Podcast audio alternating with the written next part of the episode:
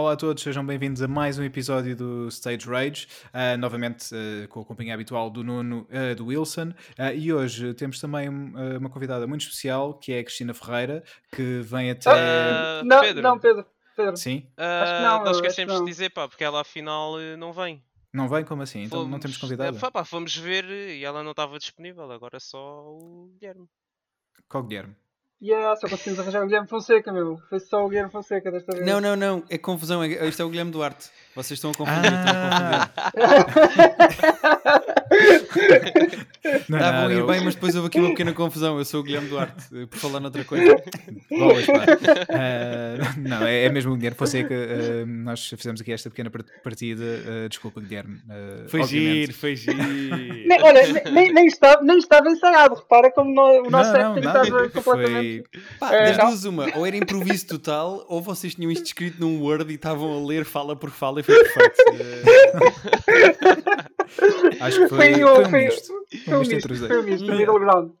Quase tão bem escrito como o Last of Us 2. Quase tão bem escrito. Quase, quase tão quase, bem. Quase. Sim, aliás, eu tenho medo, tenho medo que isto possa licar e que, e que a Naughty Dog apanhe e, e use isto para, para escrever o argumento do próximo jogo, talvez. É para sim, o Last of Us 3 vai ser isto. Vai ser, vai ser a Abby, o Lev, uh, a irem atrás da Cristina Ferreira até à TVI. Exatamente, até porque a Cristina tinha tudo e abdicou de tudo, uh, mas pronto, já, já vamos falar disso quando falarmos da história. Não, não vamos estar agora. Tu ias conseguir fazer aqui um paralelismo entre o que se passa no jogo e a Cristina Ferreira? Acho que conseguimos. Lá mais para a frente, quando estivermos a falar desses mas, momentos. Por acaso, olha que eu acho que é o oposto. Não? É porque uh, todas as personagens no Last of Us acabam sem nada. Uh, pronto, talvez só a Abby acaba ali com uma amizadezinha com o Lev, mas uh, a Cristina Ferreira passou de um sítio onde tinha alguma coisa para outro onde tem tudo. Portanto, é exatamente o oposto, acho eu. Uh, pois, visto, visto, eu, visto eu acho que ela sai melhor da equação. Yeah, bem visto, bem visto. Uh, Sim, mas, pronto, olha, é, desculpa termos de comparado com a Cristina Ferreira. Uh, não, não, por mim é quando vocês quiserem. e foi até porque se, se, realmente fosse a nossa uh, se fosse a Cristina Ferreira a nossa convidada, íamos ter que pedir aos nossos ouvintes para baixarem o, o nível de, de áudio do, do Spotify, do sim, Apple sim. Podcast, whatever, onde, onde ouçam, porque não ia dar para aguentar, certamente. Será que a Cristina Ferreira joga algum tipo de videojogo? Olha, boa pergunta. Não será, sei. ela será daquelas não. que tem ali o Candy Crush no telefone para quando faz cocó ou nem isso? É, olha que é, talvez esteja bem com alguma coisa, olha. Yeah.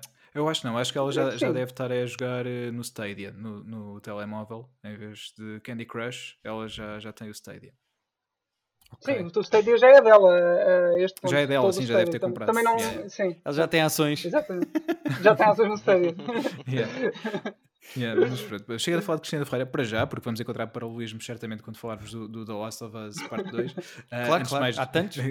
Sim. Uh, Guilherme, mais uma vez, muito obrigado por, uh, por teres vindo aqui mais uma vez partilhar connosco. Agora sim, e, e, e, passo já também a mensagem para quem nos estiver a ouvir, vamos uh, falar full spoiler do The Last of Us Parte 2. Ah, já fiz portanto... spoilers ali atrás, peço já desculpa. não faz mal. já fiz ali quem... spoilers atrás. Aliás, o título deste episódio há de ser qualquer coisa como spoilers e choro, não foi, Guilherme? Foi aquilo que. Pá, sim, sim, sim, porque são as duas coisas que, parece, parece que, que, definem, acho eu, este jogo. Yeah. Uh, é spoilers e choro. Mas pronto, Sim. mas já vamos falar mais à frente. Já vamos, já falar, já vamos falar. E antes, antes então de, de, passarmos para o The Last of Us, pá, não sei durante quanto tempo, e vamos falar disto ao pormenor, uh, vamos só muito rapidamente uh, fazer aqui o nosso habitual roundup daquilo que temos estado a jogar, a ver, a ouvir, etc. Um, se calhar começo, hoje começo eu, um, por acaso não sei quem é que começou no, na semana passada, mas olha, hoje começo eu. Uh, não, não. vou, vou, partilhar aqui convosco aquilo que tenho, tenho estado a fazer. Um, no que a videojogos diz respeito, estive a jogar o Ghost of Tsushima um, durante cerca de duas semanas, talvez. Uh, já fiz o Wilson ao jogo. Uhum. Uh, parabéns, partilho... parabéns. Obrigado Eu por partilhar isto convosco. Sim, senhor. Yeah. o jogo está tá, tá muito fixe. Eu tive a oportunidade de, de entrevistar o Brian Fleming, que é um dos criadores da Sucker Punch, para, para o modo PlayStation. Entretanto, a entrevista está disponível também no canal do YouTube da PlayStation de Portugal, se, se quiserem espreitar.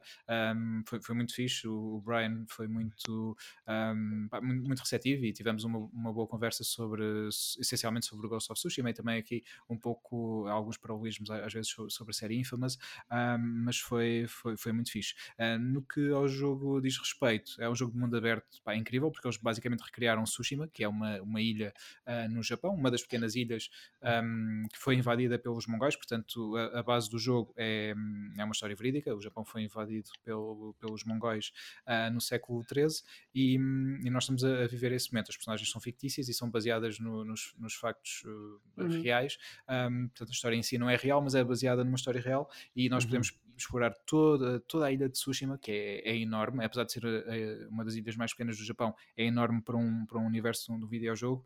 Um, pá, e todos os pormenores uh, visuais, uh, desde o, o, vento, que é muito importante no jogo, também uh, as folhas, um, pá, e tem uma, uma cena incrível que o, o Nuno vai adorar de certeza, que é o modo, o fotomodo do jogo, em que basicamente podes. Sim, o, o Nuno, para quem não sabe, é viciado em, em fotomode. eu gosto muito de estar a tirar fotos nos, nos jogos. Tens álbuns de fotografia só de jogos, Nuno? Eu já disse é, pá, não, não, não, não partilhei muita coisa que tenha tirado de fotos dos jogos. Imagina, aquelas pessoas que têm, tipo, isto sou eu naquele cruzeiro em 2007. tu terias, tipo, olha, isto sou eu no God of War 2018. yeah. Acredita quando, quando os fotomodos começaram a ficar à moda na PS3, eu peguei logo nisso. Acho que o primeiro que eu peguei mesmo deve ter sido para o Wipeout HD, mas não tenho a certeza. Mas pronto, e daí para a frente, olha. Nunca mais paraste. Nunca mais largaste. Nunca mais. Yeah. Nunca mais. um, mas é, ainda oh, oh, sobre, sobre o Ghost. Diz, diz. Uh, Era uma pergunta sobre o Ghost of Tsushima, ah, uh, já que estavas a, falar nisso. Uh, o Marco, no, no, último episódio, referiu que um, era um jogo muito semelhante ao Assassin's Creed, certo? Uh, concordas com ele? É assim, tem, é muito... podemos encontrar alguns paralelismos, porque aqui o nosso, o nosso modelo de combate, nós basicamente temos os combates eh, clássicos de samurai e são, são muito fixe, em que podemos desafiar os inimigos e estar naquele momento de tensão com a mão na espada e só uh, tiramos, uh, mesmo naquele momento, para dar o golpe fatal e se falharmos somos atingidos uh, pelo, pelo adversário e, e depois uhum. to, toda a parte de combate de defesa e posturas, consoante o inimigo que estamos a, a defrontar, temos posturas diferentes, são mais mais eficazes eh, se, se, o inimigo tiver uma lança ou um escudo, por exemplo, e temos que escolher a postura mais, mais eficaz, mas uh, paralelamente a isso temos também um modo de batalha mais stealth e aí sim uh, podemos, uh, podemos notar algumas semelhanças a, a, Assassin's Creed em que vamos, um, por exemplo, subimos para os telhados da, das cabanas mongóis e saltamos e assassinamos os nossos inimigos sem que eles nos vejam um, uhum. e, e, tentamos também usar isto a nosso favor, porque obviamente nós somos sozinhos, eles são muitos e nós vamos tentar reduzir ao máximo máximo o número de, de soldados, porque senão se vierem todos para cima de nós ao mesmo tempo vai ser, vai ser mais difícil. E, e sim, aí, aí encontras alguns paralelismos a, a Assassin's Creed. Não acho que seja demasiado um, excessivo, até porque lá está, falámos também na altura o uh, o Shadow of, of Mordor uh, também tem um pouco, um pouco disso na, nas suas uhum. mecânicas. Uhum. Até o próprio Batman, uh, se, se, pensarmos nisso, a série Arkham tem, tem muito de Assassin's Creed. A forma como podemos também sneak nos, nossos, nos nossos adversários. Um, acho que lá está, se, um jogo tem uma boa influência, acho que os outros produtores não devem ter receio de ir buscar essas influências e, e implementarem nos seus, nos seus próprios jogos. Um, e não acho que seja, seja algo descarado, até porque, por exemplo, quando saiu o Shadow of Mordor, isso foi em 2014, acho eu. Um, na altura, se, se, e se isso era um Assassin's Creed, foi o melhor Assassin's Creed desse ano, porque nesse ano tivemos o, aquele de França, o Unity, não era? Ah, uh, sim. O que era passado em uhum. Paris e eu gostei muito mais do, do, Shadow of Mordor do que do, do, Unity. Portanto, se tu consegues pegar em algo que outros estão a fazer e melhorar, por exemplo, o, o Tomb Raider, uh, quando fez este reboot, foi buscar muito a Uncharted. Uh, o Uncharted anteriormente já tinha ido buscar influências ao Tomb Raider, portanto, não há problema nenhum com isto. E só assim é que, é que também vamos conseguindo evoluir. É com a música é igual, os artistas influenciam-se uns aos outros, os no cinema é também. É, uhum. Por isso não, não vejo aqui problema nenhum. O jogo é, é, é, é grande, tem, pá, mesmo muitas coisas para fazer, tanto na, na história como depois em sidequests, e as sidequests uh, acrescentam também coisas à história, portanto são interessantes. Uh, é verdade, tens muitas coisas que, que, estás a fazer e que é repetitivo, estás a fazer a, a mesma coisa. Mas pá, se fores com calma e se fores a apreciar o, os cenários, a música está incrível também, a banda sonora são dois compositores que já trabalharam também com filmes de samurais, portanto tem, tem aquele ambiente do Japão feudal um, e, e, conseguem transportar-nos mesmo para lá uh, com, com, a música. A música que está nas plataformas digitais, a banda sonora pode, podem ouvir, está, está mesmo incrível. Pá, eu gostei muito da, da, experiência, gostei de passar tempo em Tsushima. Ok, eu também, eu, eu, é um jogo que eu vou eventualmente querer jogar, uh, não já agora, mas uh, quando tiver uma promoçãozinha, vou aproveitar. Yeah, acho que fazes bem. É, é o último, provavelmente o último grande exclusivo desta sim, geração sim. na PlayStation 4 e hum, eles fecham aqui com dois grandes exclusivos, o The Last of Us Part 2 e o Ghost A não ser que tenham o NEC 3 guardado no bolso e eu ainda não desisti de ideia. O NEC 3 há de ser para a PS5, acredito. Mas lá está, o Cross Channel, estou a brincar. Mas veremos, veremos. veremos. Yeah. E, e mais, pá, essencialmente é isso. Ah, eh, eu vi. Algum de vocês viu a série Dark? Hum, negativo. Não. Ninguém. Eu vi só a primeira temporada. Ok, e gostaste? Gostei, gostei sim, mas é o tipo de série que para eu depois pegar na segunda tinha que rever a primeira, senão ia me perder completamente. E entretanto já saiu a terceira e eu não vi isso. Pá, e então ainda não, não tive. É daqueles que dá trabalho. Uma pessoa nem yeah. pode olhar para o telefone que é alemão, porque não, eu ouvindo não vou conseguir perceber. Portanto, como é uma série que precisa de mais atenção do que as outras, eu ainda não me dediquei a isso uh, com atenção. Mas vi a primeira temporada e gostei muito. Yeah. Olha, eu gostei, eu vi a primeira quando já tinha saído a segunda, portanto vi a primeira e a segunda de rajada e agora vi a terceira. Um, e gostei muito. Uh, realmente é uma série, lá está, é, o facto de ser em alemão, temos que prestar mais atenção porque à partida não, não vai ser uma língua que percebamos tão bem como o inglês. Uh, há outras pessoas que devem perceber melhor alemão do que inglês, principalmente as pessoas que moram na Alemanha. Uh, Sim, essas principalmente. Yeah. Mas acho que pá, está, está muito bem escrito e hum, pá, o argumento é muito complexo, envolve viagens no tempo, isto não é spoiler, porque é a premissa da série, envolve viagens no tempo e pá, muitas vezes tentares perceber as ligações das personagens no, nas várias timelines é, é um pouco complexo, precisamos mesmo de prestar muita atenção, pá, mas eh, eu acho que está muito bem escrito e depois de ver, ver as três uh, temporadas, Guilherme, voltas aqui também se quiseres, obviamente, e, e és sempre bem-vindo mais uma claro. vez, e partilhas connosco também a tua opinião sobre o Dark, mas acho que eles conseguiram concluir a série de, de, de uma forma muito fixe um, e sem, sem arrastar demasiado, porque são séries pequenas de 10, 12 episódios, um, portanto, três temporadas, é o fim, não vai haver mais, e a história, a história fecha-se. Um, obviamente que depois uh, há as várias interpretações e as teorias, e já há uma série de vídeos no YouTube sobre, sobre teorias do que é que aquilo quer ah, dizer ou o que é que outra coisa quer dizer, uhum. mas isso, isso já, já sabemos. Mas aquilo que eu vi, daquilo que eu percebi, daquilo que ficou para mim da série, eu gostei muito, e, e não só, não só a, a parte de estar muito bem escrita, tem uma ótima fotografia também, uh, também tem uma boa banda sonora e, e, é o que nos prova que não só os conteúdos em inglês são bons, portanto temos aqui um conteúdo em alemão que é muito bom uh, e quem sabe uh, daqui a uns tempos poderemos ter uma série portuguesa também deste calibre, era bom. Sim, senhor. Epá, espero que sim. Nice. Yeah. E olha, essencialmente é isso. Depois vi mais um outro filme, mas assim nada de importante que, que me esteja agora a, a lembrar do nome. Uh, vi um, mais um filme com o Will Ferrell. Uh, tá, uau! E... Disseste Will e what? ok. Porquê que fazes isso a ti próprio? Pá, porque estava a fazer scrolls e pá, era sábado à tarde, ou sábado à noite, ou, e, e vi. E, foi engraçado para passar o tempo. É sobre uma prisão, aliás, sobre eh, ele foi condenado e vai para a prisão, mas depois acaba por não ir. Spoiler. mas não lembro do nome do filme, mas é um filme ao Will Ferrell. Mas o da Eurovisão é muito fixe. Eu já disse outra vez e volto a dizer, vale a pena verem. Pois foi, pois foi, te recomendaste. Tenho, yeah. que, tenho que ir ver isso. Olha, falando em filmes, assim passo eu para, para, para, para as minhas coisas. Sim. porque eu, eu joguei barra, estive a ver aquele filme que filme-jogo que ofereceram no, no Plus, o, a Erika, uhum. e fiz a Erika e gostei. Uh, gostei, gostei mais ou menos. gostei mais ou menos. Foi mais ou menos, não. Foi não, uh, sim, foi razoável. Foi, é uma experiência daquelas interativas. Tu escolhes um, uh, os caminhos que queres no, no meio da história.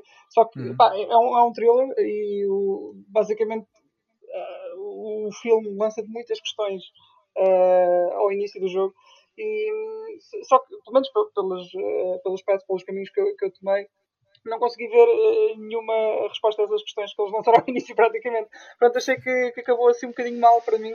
Uh, Dirias que, que andaste por maus caminhos? Ei! bem jogado, bem jogado. Foi, bem jogado. Foi, foi, um bocadinho por aí. Uh, não, não fiquei muito satisfeito com a conclusão.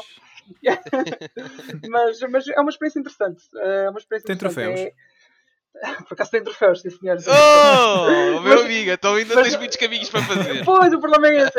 É que tal como outros jogos do género, uh, tipo Detroit, tipo o, o Heavy Rain, ou como é que se uhum. chamava o outro, o Beyond. O Beyond. Uh, são jogos que são um bocadinho Beyond cansativos. Para...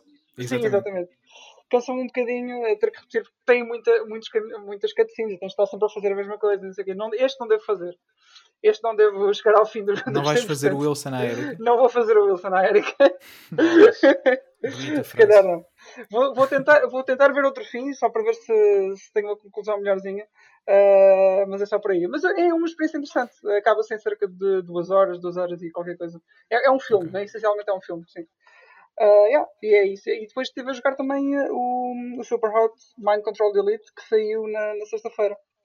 Não sei se vocês conhecem o Super Hot original, eu sei que o Nuno conhece. O meu irmão ofereceu-me esse jogo para a Playstation, para o VR, mas era preciso uns comandos específicos para jogar e eu nunca comprei os comandos. Portanto, ah, eu tenho o original, mas ainda não tenho os comandos para jogar o original, portanto ainda não o joguei. Mas espera, tens o Super Hot VR ou o Super Hot só? Uh, o Super Hot VR, o primeiro para ah, VR. ok.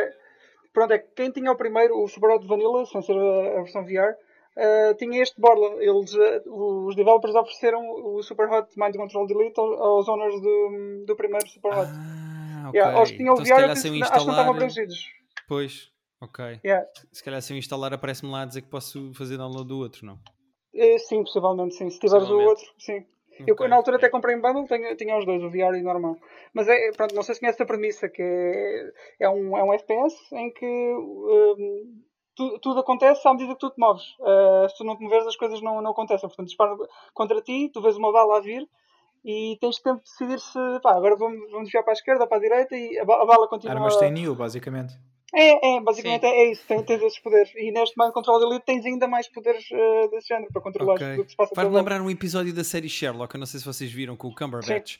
Sim. E há um episódio em que o Sherlock leva um tiro e ele está. Hum, o episódio ah, sim, todo sim, a cair, sim. a decidir se cai para a frente ou para trás, onde é que, yeah, ele, tem, yeah, onde é que ele se magoa mais, está aqui para trás, então o episódio todo é ele aqui para trás. E a velocidade a que a cabeça dele funciona, faz-me lembrar isso. yeah, eu gosto de falar dessa série outra vez. Também, também gostei muito. É, muito uh, yeah, e, e, é uma experiência muito fixe o Super Hot. Acho que pá, recomendo. É muito diferente dos outros FPS também. Agora, por causa disso, vou só dizer muito rapidamente que por causa do, do Sherlock, o, o Watson, o Martin Freeman, um, ele uh, tem uma série que é, ele é produtor também e acho que é o criador, se não me engano, que é Breeders, que está no, na HBO. Um, por acaso tenho, tenho visto. São, são episódios pequeninos, cerca de 10, 15 minutos, ou até 20 no máximo. Uhum. Um, pá, uma série de, com um humor muito tipo britânico, muito negro. Uh, sim, e, mas é, é, é, muito, muito divertido. Ele, basicamente, ele, ele tem uma, uma esposa que, e tem dois filhos, e é, é muito à volta da, da, vida deles e peripécias e coisas do género. É fixe. Ok, ok. okay. Não, fala, fala do Monster Hunter agora. Uh, antes, antes do Monster Hunter, antes de eu começar a chorar, uh, tenho andado a jogar Fórmula 1 2020, saiu há coisa de yeah. uma semana, enfim, pronto, e tenho andado a dar uns toquezinhos no jogo. Sou péssimo a conduzir à chuva, descobri. Uh, mas tirando isso, é um jogo divertido e para quem gosta de Fórmula 1 é, é muito bacana. Uh, and fiz o Wilson ao, ao The Last of Us, parte 2. Yeah. Uh, acabei de fazer o Wilson também esse jogo. Pronto, tive a oportunidade de jogar o jogo uma segunda vez só para estar a remoer mais no assunto. Uh, já vamos falar mais, mais daqui a um bocadinho. Uh, e pronto, e andamos, andamos a jogar Monster Hunter, não é, Wilson? É! E o Monster é. Hunter há pouco tempo recebeu um, um, uma atualização que acrescentou monstros novos, é uma coisa que eles fazem de X em X tempo é, que acrescentou um monstro novo, já um, um, um monstro que existia antes na, na, série, mas que é a primeira vez que está no Monster Hunter World, ou no Iceborne, uh, que é o Aletrian, que basicamente acrescentou mecânicas novas e veio trazer coisas novas que não existiam no jogo. Uh, não sei se vocês estão familiarizados com o conceito de DPS check que existe nos MMOs, mas para vos dar, só para vos dar uma pequena noção, o DPS check é basicamente uma mecânica que existe nos bosses de alguns uh, uh, MMORPGs, uhum. em que nós temos que fazer uh, um Dano, determinado sim. dano num, num, determinado tempo para podermos passar à fase seguinte. Okay? E okay. eles introduziram essas mecânicas do Monster Hunter uh, pela primeira vez. E o que é que acontece? Se nós não fizermos aquele dano naquele período de tempo, o monstro faz um ataque que nós não conseguimos sobreviver. Sim. Se nós fizermos o dano suficiente, ele faz o ataque à mesma, mas nós não conseguimos usar certos itens que nos ajudam a sobreviver e passamos à fase seguinte. Pronto. Uh, nós andamos os últimos quê? 5, 6 dias? Sim, para aí, foi há uma semana que ele saiu. Pronto, né? a, a, tentar fazer, porque pronto, é super difícil o monstro. Uh, o Wilson não me ajuda, não me ajuda, o Wilson vai lá para morrer. Uh, o Wilson vai lá pronto, para morrer, é uma as calúnias, as calúnias. É, é, é isto, e é isto, não é? A pessoa está ali a esforçar-se ao máximo, a, a, tentar, a tentar com todas as minhas forças vencer aquele monstro. Eu já consegui vencê-lo escusado, pronto, e era isso que eu ia dizer, era mesmo isso que eu ia dizer. Obrigado por tocares no assunto. O Wilson já matou o monstro com outras pessoas que não eu. Não é? e, so, e, não, e sozinho e, também. E claro, e claro que agora, e claro que agora, como já o matou, já não, já não, já não está tão, tão, Pronto, já não se esforça tanto, não é? Para me ajudar, claramente, mas não precisa. Claramente, não é? o Wilson só derrotou o monstro porque foi levado às costas. foi, foi. Já viste, já viste, tal e qual, tal e qual. Eu é que ensinei tudo sobre o monstro, percebes? Ele aprendeu bué comigo e depois pôs isso em prática com outras pessoas e deixou-me. Como é que se diz, Wilson? I was left behind. Behind, não, pois. Mas eu nem me vou defender, eu gosto da história assim. Eu nem me vou defender. É pá, sério, incrível, meu, incrível. Nunca vi. Eu honestamente não sei porque é que continuo a jogar com ele. Não sei, não sei. Eu sou masoquista, tens um azar, eu, eu gosto azar, de me torturar a mim próprio e eu não percebo porque é que eu faço estas coisas. Mas vocês Mas, sabem pronto, que só vão conseguir derrotar esse monstro quando se unirem na amizade. O segredo é... para derrotar esse monstro é a amizade. No fundo é isso, no fundo é isso que é preciso, não é? Acho que temos que ser mais amigos. acho que está aqui só coisa a falhar. Não sei se o poder da amizade vai ser suficiente. Mas... Vamos ver. Mas pronto, essencialmente estamos, estamos morrendo Tem muito. que, é, acho que iam fazer é um estágio com, com os ursinhos carinhosos porque eles com o poder da amizade conseguiam vencer sempre tudo. Exato. Eles é, esperavam é. corações do peito. Ou jogar Kingdom Hearts, por exemplo. Mas sim. sim, sim. Kingdom Hearts também é um exemplo muito bom. E pronto, e é isto, é isto que temos feito. E tu, Sim. Guilherme, o que é que tens, para, para além de teres acabado The Last of Us, o que é que tens feito mais? De, Olha, de uh, pronto, eu jogar, eu nem tenho espaço na PlayStation para, para fazer o update do Call of Duty, portanto nem, nem Call of Duty tenho jogado, tenho jogado só mesmo Last of Us até acabar. Eu vi foi dois filmes que posso deixar aqui como uh, uhum. sugestões. Nenhum deles é particularmente incrível, mas um é melhor do que o outro. Um deles é uh, o último da Pixar que se chama Onward. Ah, não vi eu acho que em português a brilhante tradução é Bora Lá, se eu não estou a é, sim, senhor, é, eles tinham, eu lembro-me na altura, e já, já estávamos na quarentena, mas claro, já tinham Foi mesmo no início da pandemia, o filme estreou, yeah. mas para aí dois ou três dias depois eh, as pessoas foram todas para casa. Fecharam as salas de cinema. Só, só que a é. publicidade ainda continuou a dar, e a, e a publicidade, e já não podias ir, porque já não havia salas de cinema, era Bora Lá aos cinemas. Pois, não vais lá nenhum. Mas pronto, o filme é assim, não, não está ao nível dos outros filmes da Pixar. A Pixar tem, filme feito, tem feito filmes que, que de, de antologia, filmes de geração mesmo. O uhum. Bora Lá não é propriamente, não está a esse nível, mas tem muita qualidade porque a Pixar não consegue fazer coisas más. E então o filme, yeah. se uma pessoa for com expectativas de Pixar, o filme não cumpre, mas se, como filme eu acho que funciona e é bastante competente. Eu gostei. O outro okay, filme que eu vi foi um filme com o uh, Andy Samberg, do Brooklyn Nine-Nine, um filme que uhum. estreou uh, nice. em Cannes e com a mãe do How I Met Your Mother, que se chama qualquer coisa Mi, Miosotis, não é Miosotis, mas é uma coisa parecida. Miosotis uh, que é um, filme biológico. Sim, pois é, essa questão do supermercado. um, epá, e o filme é, é assente na premissa de, de, de time loop, ou seja, há, um, o filme passa-se sempre no mesmo dia. Hum. O, Eddie, o Adam, Andy Sandberg está preso nesse time loop e não vou fazer spoilers, mas ela acaba por ficar presa no loop com ele, e então é como é que eles eh, sobrevivem ao loop, como é que se vive dentro de um time loop, vivendo sempre o mesmo dia, como é que se pode sair, será que se pode sair? E pronto, o filme é uma comédia romântica meio tonta, o filme não é brilhante, mas para quem gosta de filmes com, com uh, time loops é, é, é engraçado. Passa-se é uma espécie de tipo Groundhog Day, não é? Exatamente, sim, mas o Groundhog Day era só uma comédia, isto é uma comédia romântica.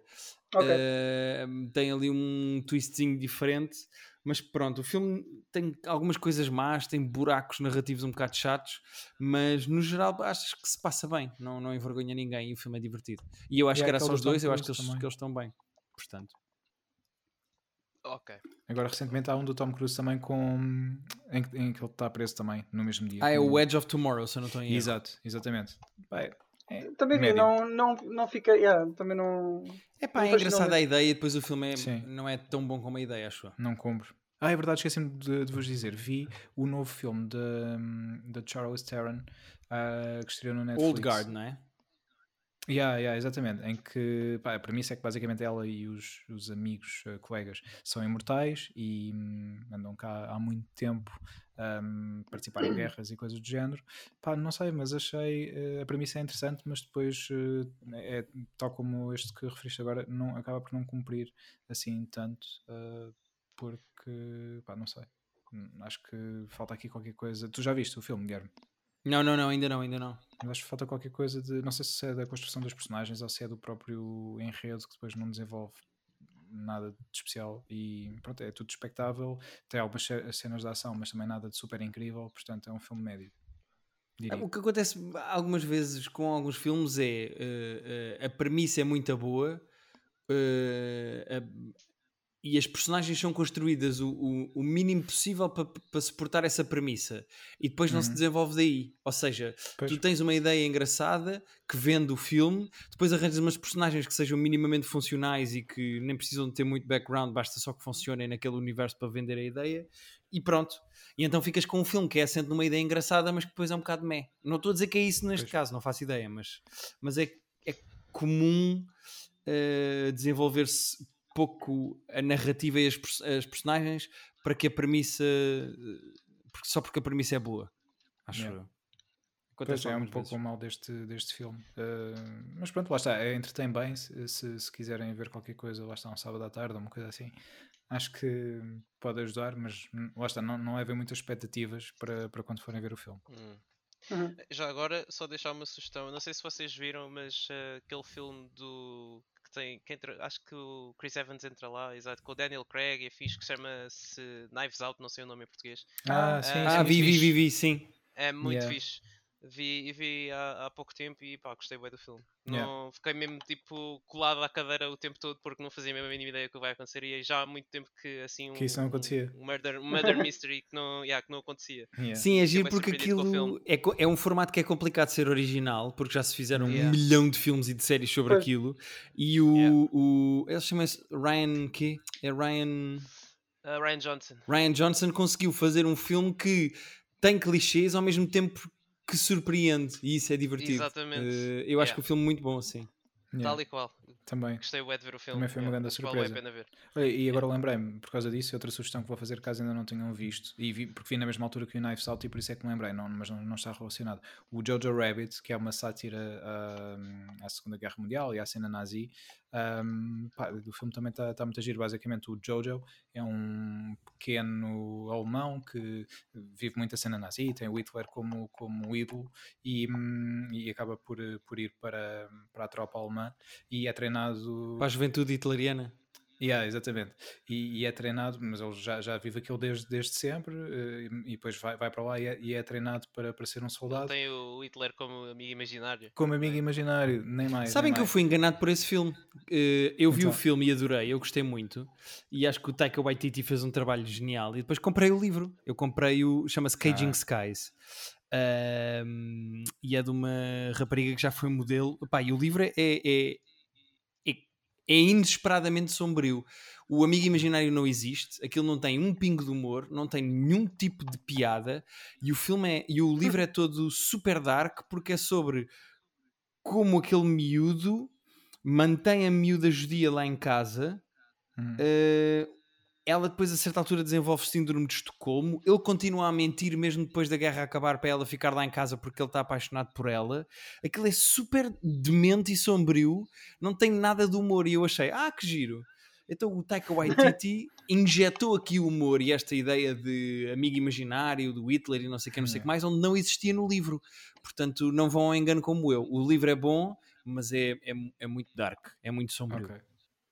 Ok, ok. Portanto, também é uma boa opção de leitura para estes dias uh, em que forem para a praia. Uh, se, se não, e o mais, mais, engraçado é que aquilo é sobre uma miúda judia que está presa na parede uh, da casa de um rapaz nazi Sim. e eu li o livro todo durante a quarentena, quando não podia sair de casa. E eu, ah, está aqui uma ironia engraçada.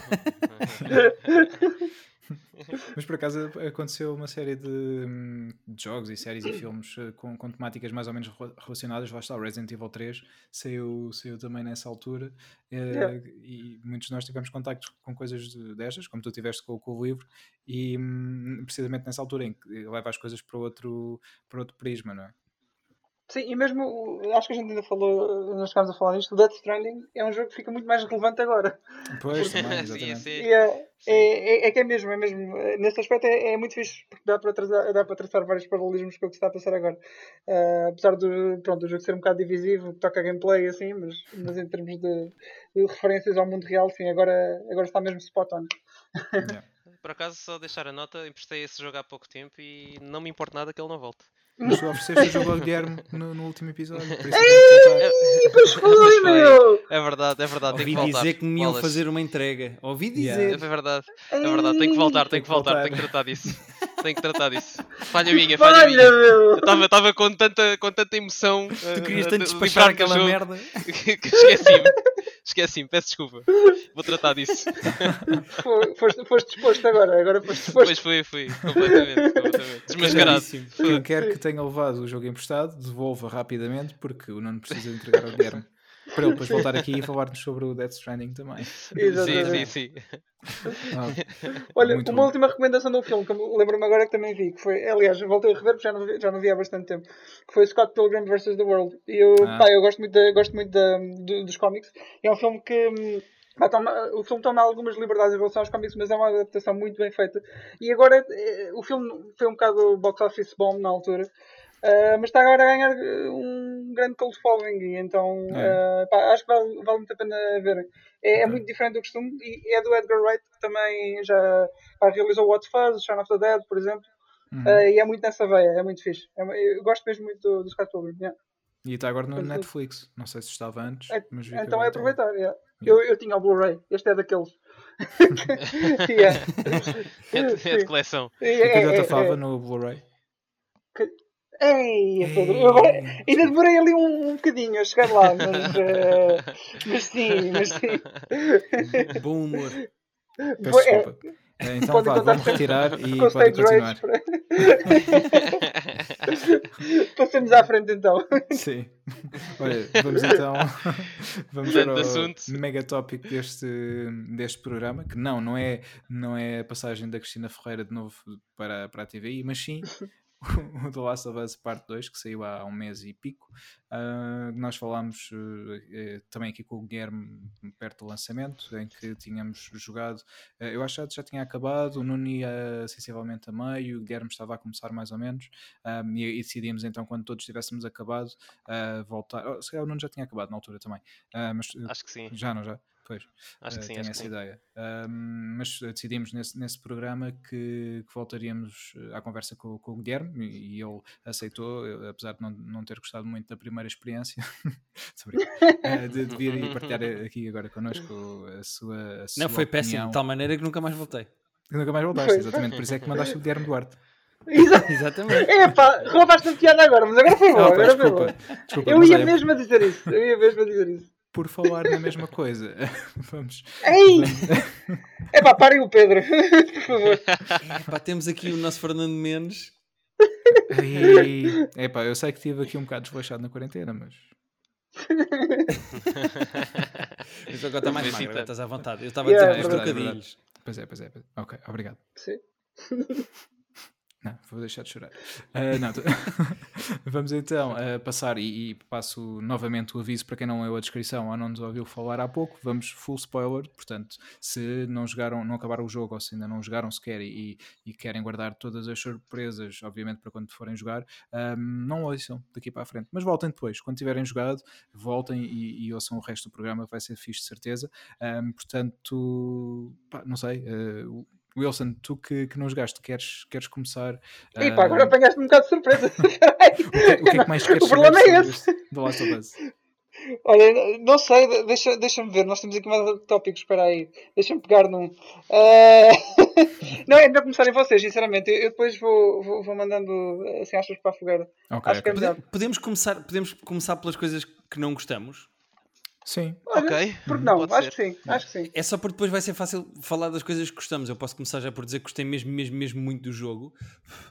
Uh, giro, giro que eu não fazia ideia da viagem que o jogo ia ser, mesmo depois de ter começado o jogo. Ou seja, eu quando vim cá, uh, o Joel já tinha morrido, mas eu não fazia ideia nenhuma. Eu acho, se, se eu não estou em erro, eu andava a explorar uh, Seattle no Day One, no primeiro dia, com a Ellie uhum. e com a Exatamente. Dina. Estavas na, yeah. na parte do cavalo. Sim. Exato, ou uhum. seja, havia, um, havia a, a, parte, acho eu, a grande força do jogo e a grande qualidade do jogo, eu ainda não tinha experimentado, que é o facto de uh, tu, tu, não, vou, não é 50-50, mas praticamente 50-50 jogares com a Abby. Mas eu não vou já para aí, portanto, eu queria só dizer que é engraçado que eu ia para aí a, a 20%, 30% do jogo e ainda não tinha o mínimo de noção de como o jogo ia ser, o que é giro. Uhum. Mas um, eu, eu eu acho, eu, eu percebo uh, a crítica que vou fazer, eu percebo a opção, mas eu acho a personagem do Isaac um bocadinho irrelevante. Ou seja, eu percebo que eles precisassem de uma força que representasse os Wolves. Uhum. Mas eu acho o Isaac uh, muito pouquinho. A única coisa que nós temos do Isaac é que ele torturou lá um prisioneiro qualquer uh, e que dá ordens à Abby e que depois no fim uh, morre. Eu acho o, o Isaac pois. que tinha muito por onde explorar, acho eu. Um, porque das duas, uma, ou tu introduzes uma personagem uh, superior à Abby e à Owen e à Melly, etc., aquele lado todo dos Wolves, ou fazes como fizeram com os Serafitas, ou até mesmo com os Rattlers no fim, e não tens uma figura de comando. Um, Exato. O que eu acho é que o Isaac fica só na linha do que é utilizável. Ou seja, o Isaac uhum. serve para quê? Ah, é só para isto, então vamos só fazer duas cenas com ele. E curiosamente, tu sabes mais da líder dos Seraphites do que do Isaac. Exato. E ela nem sequer é já está viva. Depois, isso portanto, é, é, é, a primeira crítica que eu faço ao jogo. Eu acho que o Isaac devia ter ou tra sido tratado mais ou menos. Mas eu percebo que seja preciso para aquela cena com a Yara em que a Abby sim, sim, e o Lev fogem, ele seja preciso morrer, etc. Uh, outra crítica que eu faço é uma crítica que o próprio uh, uh, Romão fez quando falámos os dois: é eu percebo a necessidade de se jogar com a Abby tanto tempo como se jogou com a Ellie ou seja, eu percebo a ideia de vou fazer exatamente mesmo, os mesmos três dias, uhum. porque tens de fazer o mesmo percurso com a Abby que fizeste com a Ellie, e isso, é, e isso é, é, narrativamente é perfeito, mas em termos de jogabilidade faz com que a parte toda com a Abby seja muito mais lenta. Muito uh, yeah. Há ali um espaço grande entre conhecer o estádio onde estão os Wolves e chegar de facto à parte em que, por exemplo, tens a parte toda das vertigens com o Lev lá em cima, a parte toda de fugir uhum. ao sniper, que é das minhas partes favoritas do jogo. Yeah. Há, há, há, há aí um buraco pelo meio que é meio maçudo, mas eu percebo que tenha que ser, mas é ao mesmo tempo maçudo. Um, pronto, uh, eu acho que é a segunda crítica que eu vou fazer. A terceira crítica que eu vou fazer, que eu não, eu não sei se vocês vão concordar comigo ou não, mas é muito mais uh, moral da construção da narrativa e é só e é uma crítica não ao jogo em si ou à narrativa do jogo, mas ao Neil Druckmann.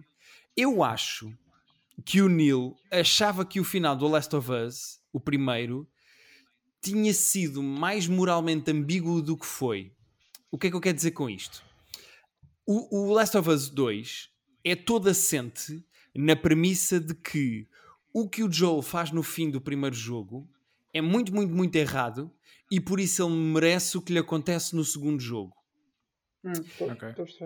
é, ou seja, é, até mesmo a, a, construção toda da Abby, o jogar-se com a Abby, ficar-se do lado da Abby, da Abby, a empatia que é preciso construir, etc, etc, depende um bocado de o Joel foi má pessoa e então em parte ele merece isto. E apesar de eu concordar com isso, eu acho que parte do hate que há ao jogo é as pessoas que acabaram o primeiro jogo e que ficam 100% do lado do Joel e que não acham que é moralmente reprovável a dar um tiro uhum. na cara de um, uhum. de um, médico.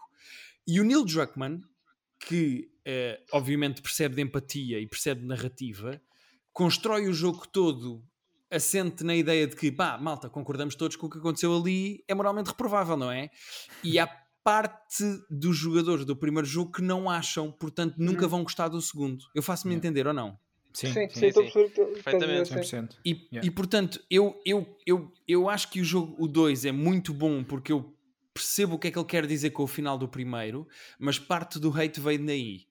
Uh, parte do hate vem das pessoas que acham, é pá, no mundo pós-apocalíptico o que o Joel faz não tem mal nenhum, faz parte do mundo de sobrevivência e portanto o Joel é assim, é assim mesmo. Uh, não há nada de mal no que o Joel fez. Não, e há, há, tanto há que todo o segundo jogo é baseado nessa ideia de que uh, todas estas pessoas estão a perder a sua humanidade. Uh, e, pois acaba por ser a consequência do que ele, da decisão dele, não é? Exatamente. E portanto eu acho que parte do hate vem do Neil Druckmann achar que o final do primeiro jogo é moralmente ambíguo. Eu Só concordo com ele. deixar aqui uma nota com uma curiosidade por causa do hate todo que o The Last of Us Part 2 levou no Metacritic, o Ghost of Tsushima tem as eh, user reviews bloqueadas até uma data específica. Ai, ai, e tem ai, lá uma é. notazinha é. a dizer joguem o jogo primeiro antes de virem cá a fazer user reviews. Pois eu não Achei tinha noção, engraçado. eu estava a ver as entrevistas, eu vi muitas entrevistas eh, com o Neil e com a, Ashley e o Troy que fazem de uhum. Ellie e de hum, Joel. Joel.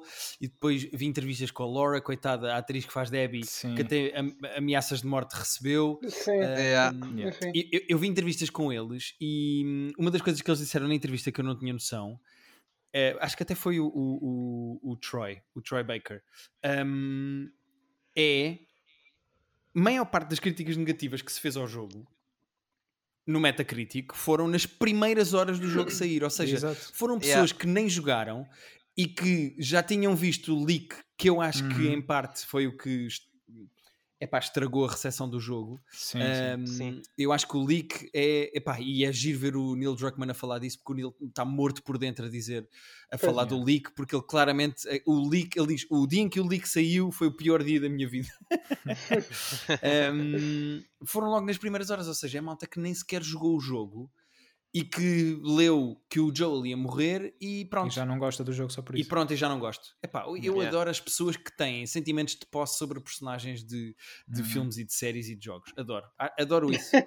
um, acho mesmo divertido. Ah, olha, eu também não, não queria que o Iron Man morresse no final do Avengers Endgame. Desculpem aí o spoiler a quem tiver a ouvir, mas... Não, isto é spoiler agora. Eh, eh, também não queria, mas estava um bocado à espera, mas ainda assim fui ao filme acreditar que ele não ia morrer e no entanto, olha, I am claro. Iron Man, Snap e olha, tive que aceitar, não é? Exato, mas, foi, mas, mas da, da, mesma forma, mas, mas exato, da mesma forma que eu não queria que ele morresse, eu compreendo a decisão narrativa dos, uhum. dos criadores e, e, faz todo o sentido, faz todo o sentido. Fecha ali a história dele, fecha um arco inteiro do Marvel Cinematic Universe e é, é, um, é um bocado o que acontece com, com o The Last of Us Part 2. E por acaso tu estás a fazer a uma metáfora perfeita, porque uma das coisas que, eu, que eu depois estive a ver imensos vídeos de malta a, a, dizer porque é que não gostava do Last of Us 2.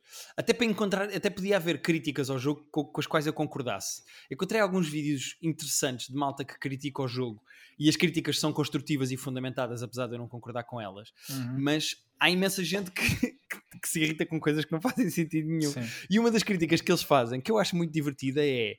Uh, durante anos saíram imagens do jogo e nunca se viu a Abby. Nas imagens do jogo era sempre o Joel e a Ellie e enganaram-nos porque o Joel morre. E, e, vocês andaram a refazer trailers e imagens do jogo para nos enganar, para nós acharmos que o Joel estava vivo. Epá, e tu é agora falaste tu falaste agora do, dos filmes da Marvel. Eles fizeram constantemente isso nos, Marvel. nos trailers. Exato.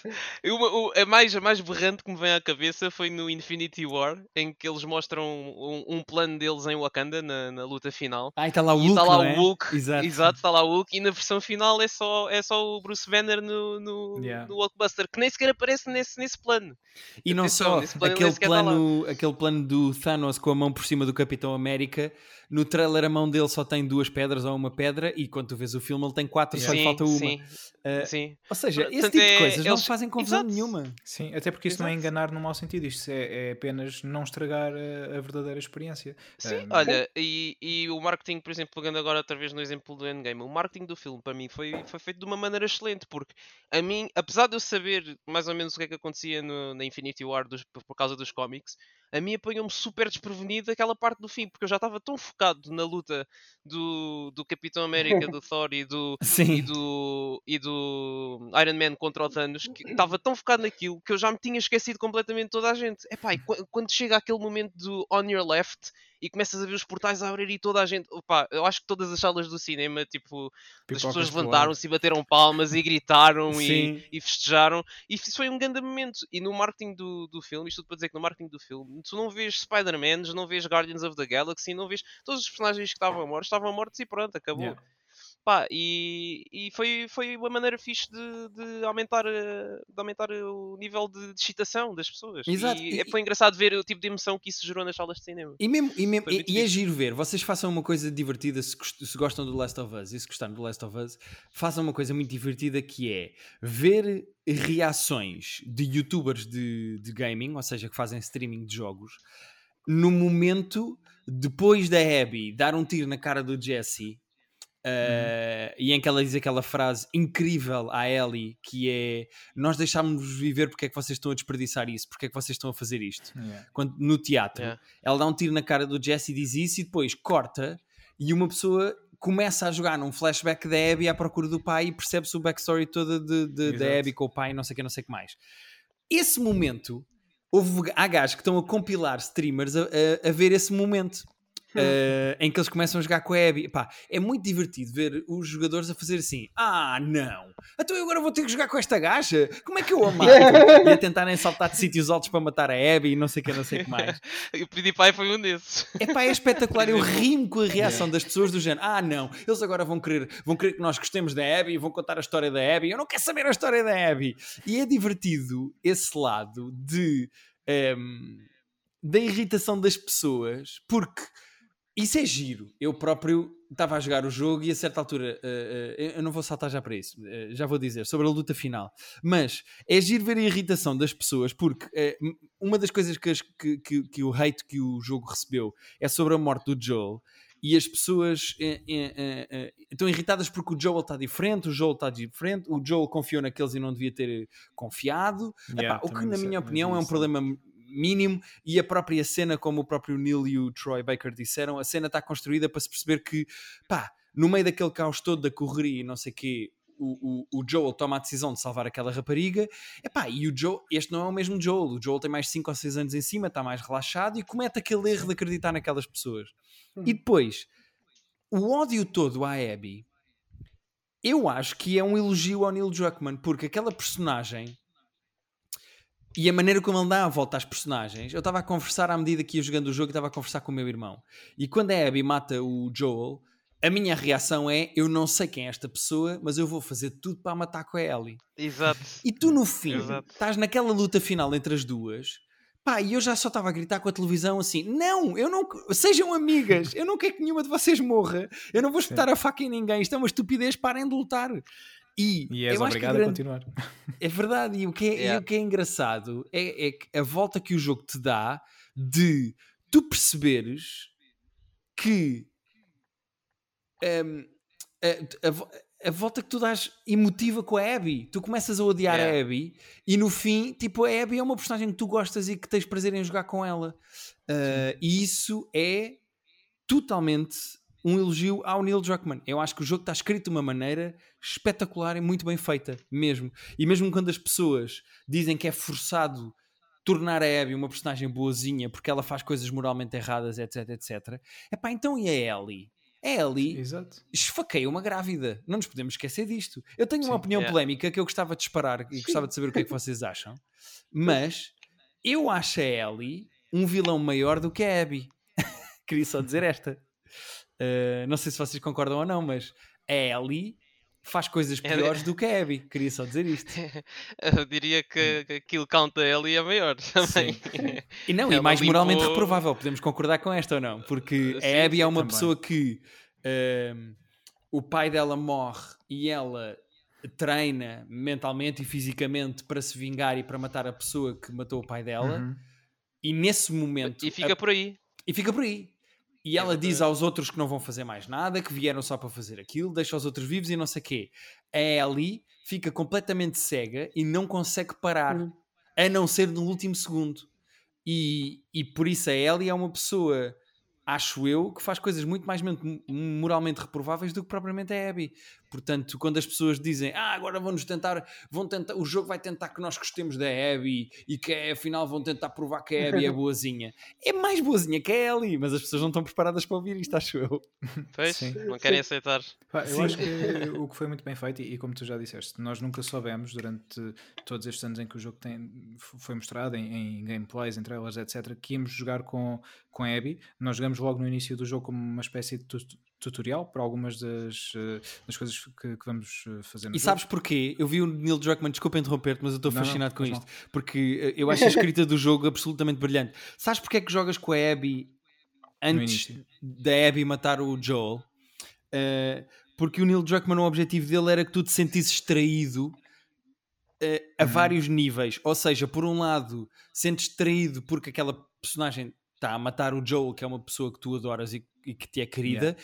e por outro sentes traído a um nível mais profundo e quase inconsciente, porque, é quase como porque tu jogaste com aquela personagem. Tu ajudaste yeah. a chegar lá. Yeah. Yeah. Sim, sim, faz sentido. Yeah. Mas desculpa, é não, uh, desculpa interromper-te. Não, não, interrompe sempre, sempre que quiseres, uh, okay. porque as tuas desculpa. interrupções são muito. Estou entusiasmado com isto, desculpa. Não, não. Eu, eu acho que respondeste à minha pergunta que eu não fiz uh, da, maneira, uh, da melhor maneira possível. Eu já sei tudo o que queria saber. Isso é como aquela música dos perfumes, do livro que eu não li e do filme que eu não vi. É? As perguntas que eu não fiz. estavas a dizer, estavas a dizer, Romão, ah, desculpa. Ah, estava a dizer que hum, o facto de eles não terem revelado que, que jogávamos com a Abby foi também é, foi algo que eles tinham feito no primeiro, no primeiro jogo que nós nunca sabíamos que íamos jogar com a Ellie, porque isso é, um, é uma altura em que o jogo dá uma volta, em que temos o Joel quase a morrer, e quando nós uhum. jogamos uh, na Ellie, ele até pode ter morrido, e é isso, foi isso que eu pensei. Olha, o, El, o Joel morreu e a Ellie agora vai ter que prosseguir o caminho até chegar aos Fireflies, e vamos prosseguir esse caminho com ela. Um, e, e, o jogo tem um twist nesse momento, tal como aqui. Uh, nós não sabíamos nunca que íamos jogar com a Abby, e se soubéssemos a experiência tinha sido condicionada um, logo à partida, porque é naquele momento, sim, como sim. tu disseste, estamos no, no, teatro, em que elas estão a ter uma conversa e tens aquele flashback em que de repente eu nem pensei logo à partida que era a Abby, eu tipo, quem é esta miúda loira? um, logo no, no, primeiro momento, só depois é que me fui apercebendo. E eu pensei, então, mas ok, estamos já com a Abby a miúda e, e, todo o contexto que eles nos quiseram dar e apresentar a personagem realmente quem é que ela é e o que é que ele vou fazer, o que fez, e, e essencialmente aquilo que, que o jogo nos tenta dar a um nível maior, que é nós não, não, estamos a jogar com heróis ou com vilões, estamos a jogar com pessoas e as pessoas têm motivações para fazer esta ou aquela coisa. Uh, o facto de eu sair de casa para ir buscar pão um, ou, ou, melhor, vou dizer uma coisa diferente e, que tem, tem, mais, mais uh, impacto. Um, se eu sair de casa para ir uh, ao talho, para mim é uma, é uma atividade completamente normal, enquanto que uma pessoa que seja vegetariana vai achar que é um, algo moralmente reprovável. És um, um assassino. Exatamente, ou, ou, seja, dualidade não é uma questão de certo ou errado, ou até pode ser, Exato. mas é uma questão de, de, de opiniões e, e, de motivações que levam Sim. a que uma coisa pronto, possa ser e, ou não. Pronto, ambas podem ser consideradas corretas ou erradas. Exatamente. Os dois. Há uma frase muito gira uh, da Cersei Lannister no Game of Thrones em que ela está a conversar com não sei quem. Um, e ela diz uma coisa do género: uh, a personagem com quem ela está a falar diz assim: Ah, não, mas ele merece porque qualquer coisa, ele merece ser torturado ou morrer porque não sei o quê. E ela ri-se e diz: Ai, tu ainda estás a, a pensar em quem é que merece o quê, é que tu assim não vais a lado nenhum. E isso é uma frase engraçada, é um conceito engraçado, tanto no Game of Thrones como eu acho que neste universo do Last of Us, que é uh, as pessoas estão habituadas, acho eu, a que os jogos sejam, ok, eu sou o herói do Uncharted, estes são os maus com as armas e eu vou, -me sen vou sentir uh, desprovido de qualquer nível de maldade porque vou, vou dar tiros nos maus e no fim eu ganho. Sim, um, mas a pensar em quantas pessoas é que o Nathan Drake já matou. É isso, é, não sei se se lembram do, do Uncharted 2 do Lazarevic, quando, chega, quando chegas à parte final do jogo, ele faz a pergunta ao Drake: então e tu, tipo, mataste uma data de pessoas, de pessoas para chegar até aqui, o que é que isso faz de ti? É, por causa é engraçado falar nisso. Lembro-me deles, deles fazerem já, já nessa altura esse, esse paralelo também. Foi aí que o Neil Druckmann já estava a escrever o Last of Us Part 2. Talvez, talvez.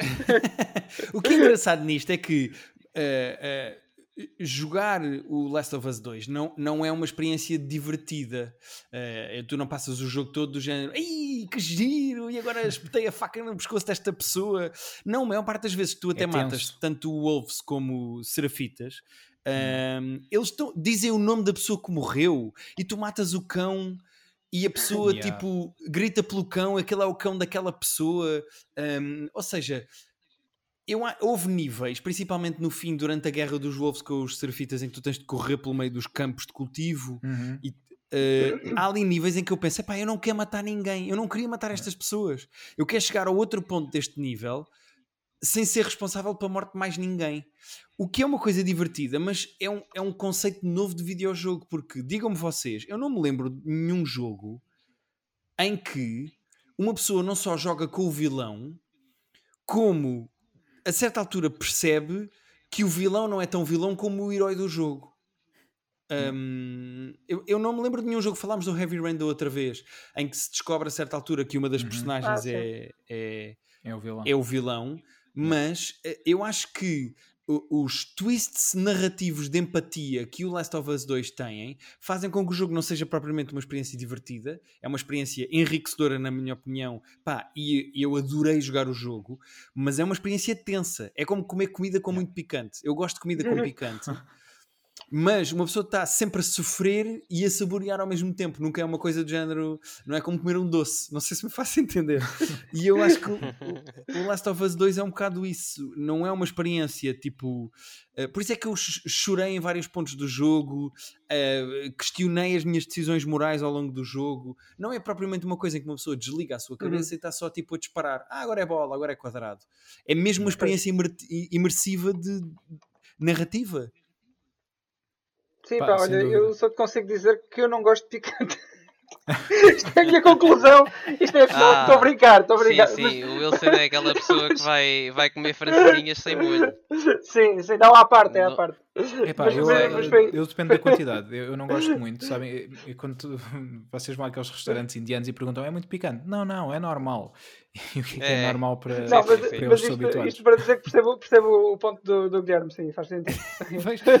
só, só, para, só para não dar aquele undermine aqui à, à cena. Podem continuar. É, é, é que o, o Last of Us 2 é um jogo que é as pessoas têm que fazer um esforço mais do que físico de carregar, carregarem botões, têm que fazer um esforço emocional com elas próprias da, vi, da, viagem daquelas personagens. As pessoas têm que descobrir coisas sobre si próprias, inclusive é o perdão, por exemplo. Uhum. Tu tens que aprender a, a, a, a, perdoar a Abby para poder jogar o Last of Us 2. Uhum. E as pessoas, acho eu, seja na sua vida pessoal, seja na sua relação com videojogos, uh, estão habituadas, seja em videojogos, a que pronto, o bom é o bom, os maus são os maus, eu não uhum. vou sentir mal com nada do que faço, ao mesmo tempo que eu acho que as pessoas estão a perder um bocadinho a capacidade de se porem nos sapatos das outras e perceberem o, as pessoas estão muito divididas. No Twitter é tipo: uh, se sim, votas no sim. Trump és merda, se, se votas no Bloco de Esquerda és merda. Ou seja, as pessoas estão divididas de uma maneira que parece que há uma trincheira muito grande e as pessoas já não têm capacidade de se pôr nos sapatos das outras. E o jogo precisa disso de ti. Tu, tu és obrigado. Pá, quando tu no fim tens que lutar com a Ellie, sendo a Abby é uma coisa que deve ser muito atrofiante para algumas pessoas que não estão a curtir do jogo. Yeah. Uh, e que não têm a capacidade de dizer ok, eu agora sou a Abby, eu agora curto da Abby, yeah. eu estou do lado da Abby. É, deve ser muito complicado para pessoas que não têm essa capacidade de empatia, gostem ou não do jogo, mas que não têm essa capacidade de empatia, de repente estão numa luta contra a Ellie. Percebem? Yeah. Sim, há, há outro jogo também que faz isso muito bem, que é, por exemplo, o No Way Out. Um, uhum. É No Way Out, certo? Sim, Sim. A, a Way Out. Por exemplo, a, a, a Way, Out, out. peço desculpa. E pronto, há quem, há quem tenha essa, essa compaixão pelo, pelos amigos, não é? Ou há outras pessoas que não. Que... Mas não, não, é, não havia hipótese, não tinha de ser assim. Eu não sei, eu não sei. Eu, eu se calhar não, tinha, não tinha morto, Pedro. Eu se calhar não tinha dado aquele tiro no final, não sei. Mas, uh... mas se, se, desse para escolher, eu vou, vou dizer a verdade, se desse para escolher, eu não teria, não teria dado, mas não dava.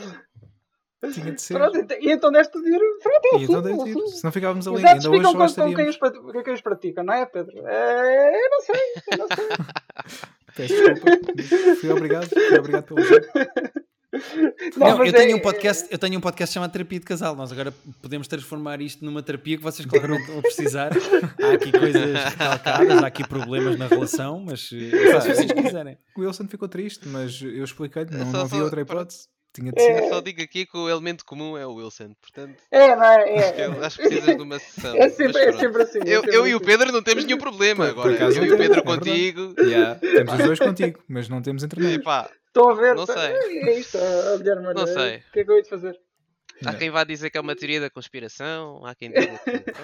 Ou Wilson, eu preciso de uma vítima. experiência, eu preciso de uma experiência contigo. Temos de jogar um videojogo qualquer para eu perceber se o problema és tu. Sim, sim. Yeah, e isso Aí, seria aí, vai, vai- aí vais descobrir, aí vais descobrir, vais descobrir, vais descobrir que está aqui muitas calúnias, muitas inverdades. Vai ser a jogar FIFA, vão os dois jogar na mesma É. equipa. Aí a FIFA não, porque senão vou- o Wilson vai se irritar comigo como vocês se irritam com o Wilson. Não, porque ele também não gosta, por isso é que seria um bom jogo para vocês Pois. jogarem juntos. Sim.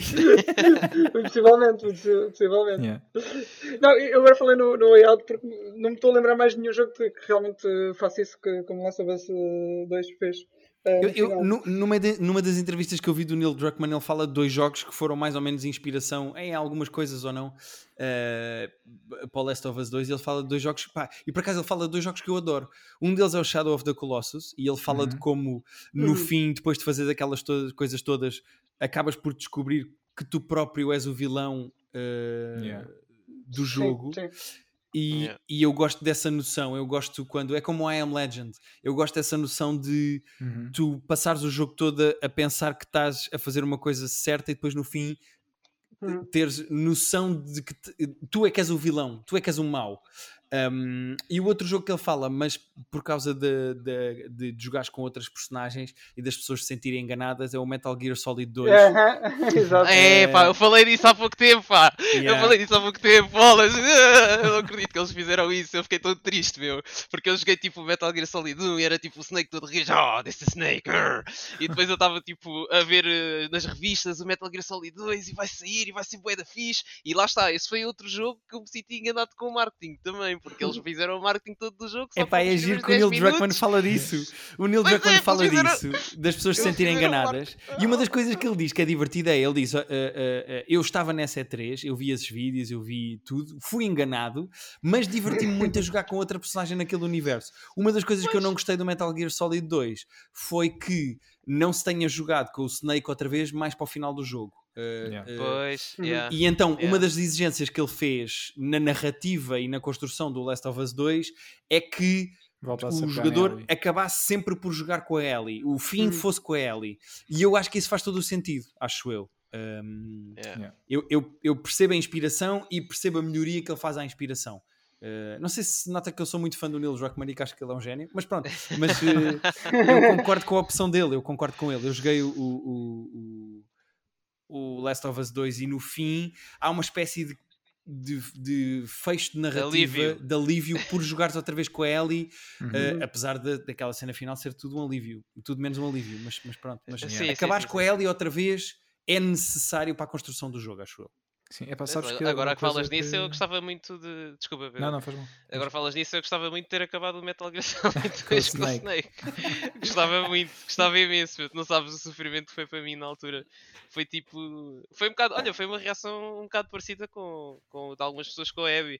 Foi tipo, mas quem é que é este gajo, meu? Não, primeiro foi quando aquilo passa do tanker para o, para o plant, para a segunda secção do jogo. Tipo, o gajo começa a falar lá no código calma, está com a máscara. Eu tipo, mas a voz dele está bem diferente. E Yeah. depois eu começo a olhar com mais atenção, mas está ali esse, esse cabelo loiro assim pela máscara, mas o que, é que se passa aqui? Yeah, depois ele, o nome de código dele era Snake, depois ele diz, ah não, vamos alterar o teu nome de código para Raiden. E eu, então mas o que é que se passa, meu? Sempre foi Snake, agora é Raiden, mas o que é que é isto? E depois o gajo sobe o elevador e tira a máscara e tipo, ah, meu Deus. E já viste como nessa nunca mais te esqueceste disso? Não, nunca mais, nunca mais. Ficou Hum. completamente marcado. E depois eu tive o, tempo, o jogo todo o tempo a pensar: epá, olha, eh, isto deve ser só tipo 10 minutos, meu, deve na boa, tranquilão. Já vem aí o meu puto Snake daqui a nada. Vamos aí matar uns gajos, enfiar uns quantos no cacifo, usar a caixa de cartão outra vez, tudo bem. Epá, olha, e depois afinal de contas era só o resto, era só o jogo todo. Yeah. Pronto. Epá, yeah. Mas pronto, mas gostei do jogo, na mesma, e passa uma mensagem forte que eu também gosto. Mas, mas sim, gostava que o Snake tivesse aparecido no fim outra vez e que eu pudesse controlá-lo. Sim, sim, verdade. eu, eu, eu, eu, acho que. Uh, só porque estavas a queixar-te disso, eu acho que é giro, uh, uh, acho que é irónico, não é giro, mas é, é irónico um jogo como o Last of Us, que é um jogo sobre empatia, gerar tanto hate. Acho que é engraçado. Yeah. Um jogo que é feito para e sobre o esforço de te colocares nos sapatos de outra pessoa para perceberes o, o mundo dos olhos dela, gerar tanto hate. Eu acho que é irónico. Eu acho que o Neil é Druckmann daqui é... a dois ou três anos vai se conseguir rir disto. Neste momento duvido. Mas pois, eu acho que ele yeah. eventualmente vai se conseguir rir, rir disto, acho eu. Yeah. Yeah. Pedro, desculpa, eu interrompi. Não, não, não faz coisa. mal. Pá, ia só, só dizer-vos que vocês também poderão ter achado isto, um, e também na forma como, como o jogo está construído e todas estas voltas e reviravoltas, que eu pensei durante não sei quantas vezes: ok, o jogo vai acabar aqui, isto vai ser o final do jogo. Ah, sim, sim, sim. Obviamente, sim. antes de saber que íamos jogar com a Abby, pensei, ok, ela está tramada, a Abby chegou aqui, vai matá-los todos e o jogo vai acabar com todos mortos. Depois jogas com a Abby, ok. Uh, e percebes que estás a caminhar para lá e depois tens, tens que lutar com a Ellie e percebes, ok, é isso mesmo que vai acontecer e és tu que vais matar a Ellie. Não é isso. Depois uh, tens a cena em que a Ellie já tem uma vida estabilizada com a Dina, ela acabou por ter Parece um que vai acabar ali, mas afinal não. Ali. E afinal não, exatamente. yeah. Pá, e depois, lá está, tens toda aquela cena dramática da luta entre as duas outra vez e a cena dela voltar à casa. Uh, e pronto, e, e efetivamente o jogo acaba. Mas tens tantas, tantas alturas em que parece que vai acabar e eles conseguem dar sempre yeah. a volta e voltar com qualquer coisa. E acho isso incrível. Another one. Yeah. Completamente. Um, Mas é pá. Quando eu, quando, uh... quando, quando eu puder ser nerd de narrativa, depois digam que eu ainda não fui. Porque há, há aqui, há, há, aqui coisas. Um, eu estava aqui ah, a apontar uma, uma pergunta cena, que vos queria fazer no fim. E, então aponta. E, e, não te esqueças, por favor, que eu queria-te agora perguntar outra coisa. Não sei se te lembras, uma das coisas que tu referiste, na altura só, só ainda estavas com a com ela no, no, primeiro dia de Seattle, mas disseste logo que a, a, música que ela aprende do Joel que ia ter um papel muito importante ao longo de todo o jogo. Tu disseste, eu percebi logo isso, uh, devido à formação que tenho, de guionismo, etc.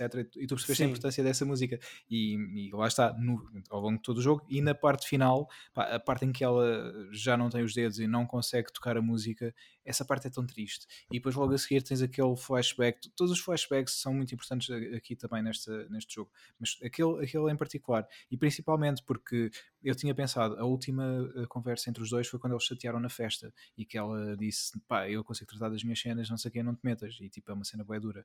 E depois percebes que eles conseguiram conversar e apesar de não ter ficado tudo 100%, mas houve ali alguma, entre aspas, há uma paz. abertura para futuro, sim, tipo aquela, aquela sim. coisa lindíssima que ela diz de eu não te perdoo, mas acho yeah. que estou preparada para te tentar perdoar. Uhum. Um, uhum. E Sem o Joe dúvida. com aquela caneca que ela vê na casa dele na, na, na cena do luto e etc. Primeiro, vou-vos já dizer: há aqui três momentos deste jogo em que eu chorei que nem um bebê. O primeiro foi logo no início, quando o Joel toca a música para ela. Uhum.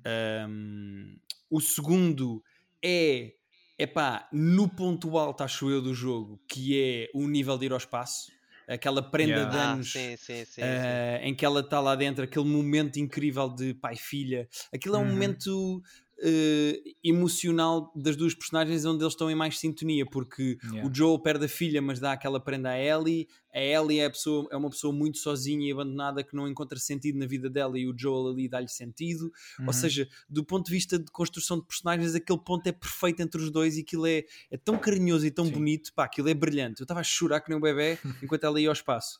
E no fim, em que ela tenta tocar e não tem dois dedos, yeah. e tu percebes que a Ellie acaba o jogo sem nada, acaba sem o Joel, sem a Dina, sem o Tommy, uh, sem, a música, sem a música, que era a única ligação que ela ainda tinha com o Joel. Um, ela acaba sem nada, tipo, ela não tem absolutamente nada no fim do jogo, nada. E tu olhas para aquilo e tu pensas: é pá, para que é que isto valeu? Para nada, tu perdeste tudo tudo, tudo, tudo. Yeah. Uh, a única coisa que ela não perdeu foi a humanidade, porque ela consegue no último segundo não matar a Abby e, e tu percebes que no meio do vilão do jogo, que é a Ellie, ainda há ali uhum. um, uma luzinha muito pequenininha, se calhar do, do tamanho de uma Firefly. Há ali uma luzinha ainda, uma réstia de humanidade dentro dela. E é a única coisa que ela ainda não perdeu, acho eu. Mas de resto ela não tem nada. e, yeah. Epá, e isso é, é, é, muito forte. E esse foi o terceiro momento, é, é o fim do jogo. Sim, eu é passei os, jogo. os créditos todos a olhar para a televisão feito estúpido. Uh, Nem conseguias ver as coisas, estava tudo. Tinhas olhos É pá, caguei para os nomes, caguei para os nomes. a minha interpretação desse momento final para mim uh, foi que a Ellie acho que ela ficou tão cega por, pela vingança porque lhe roubaram a oportunidade dela perdoar o Joe. Foi, acho que foi esse o motivo que ele levou uh, uh, para chegar onde chegou. E no fim do jogo, ela acaba por perdoar a Abby, tal como ela decidiu que ia e começar a perdoar o Joel. Ah pá, eu vou-te dizer uma coisa, é... tenho aqui uma nota escrita no meu telefone que é o seguinte, e agora repara bem a sintonia em que nós estamos. Escrevi assim, hum. final, dois pontos. A Ellie aprende a perdoar, o que prometeu ao Joel que ia tentar fazer, mas nunca fazia, conseguiu fazer com ele. Pelo Joel, ela não mata a Abby. Escrevi isto aqui no meu telefone, só para ver.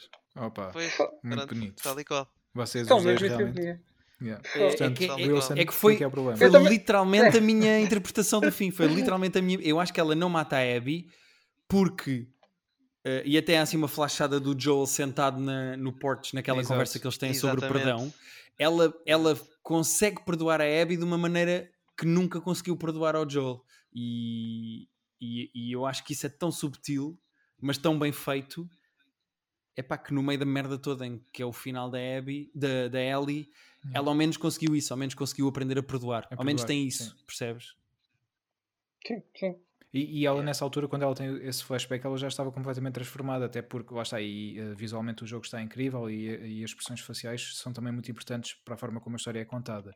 E nessa uhum. altura em que ela está mesmo já a sufocar a, a Abby, quase a matá-la debaixo d'água, um, a cara dela está completamente transformada. Uh, nesse momento, ela é outra pessoa, e é como tu dizes, ela consegue ter esse momento de lucidez, lucidez exato, Talvez. e uhum. consegue perceber e ter esse flashback que ajuda a perceber não, o que ela está a fazer não é o correto e, como vocês disseram, através da Abby consegue, consegue então perdoar o, o Joel e, e, deixa, e deixa viver e retoma a si própria outra vez. Sim. Hum... E olha que o, o jogo, a história deste jogo é muito complicada de escrever. Mesmo, mesmo, mesmo muito complicada de escrever. Por isso é que eu acho que eu, eu perdoo ao Neil Druckmann que o jogo tenha tempos um bocado mortos e mais lentos por causa disso, porque tu tens quatro arcos narrativos a acontecer ao mesmo tempo, uh, o que é uma coisa dificílima de fazer e que ele consegue fazer de uma forma bastante competente. Ao mesmo tempo que um dos arcos desse jogo é visto duas vezes. Eu, eu, eu vou uh, partir isto em bocadinhos para vocês ver se concordam comigo ou não.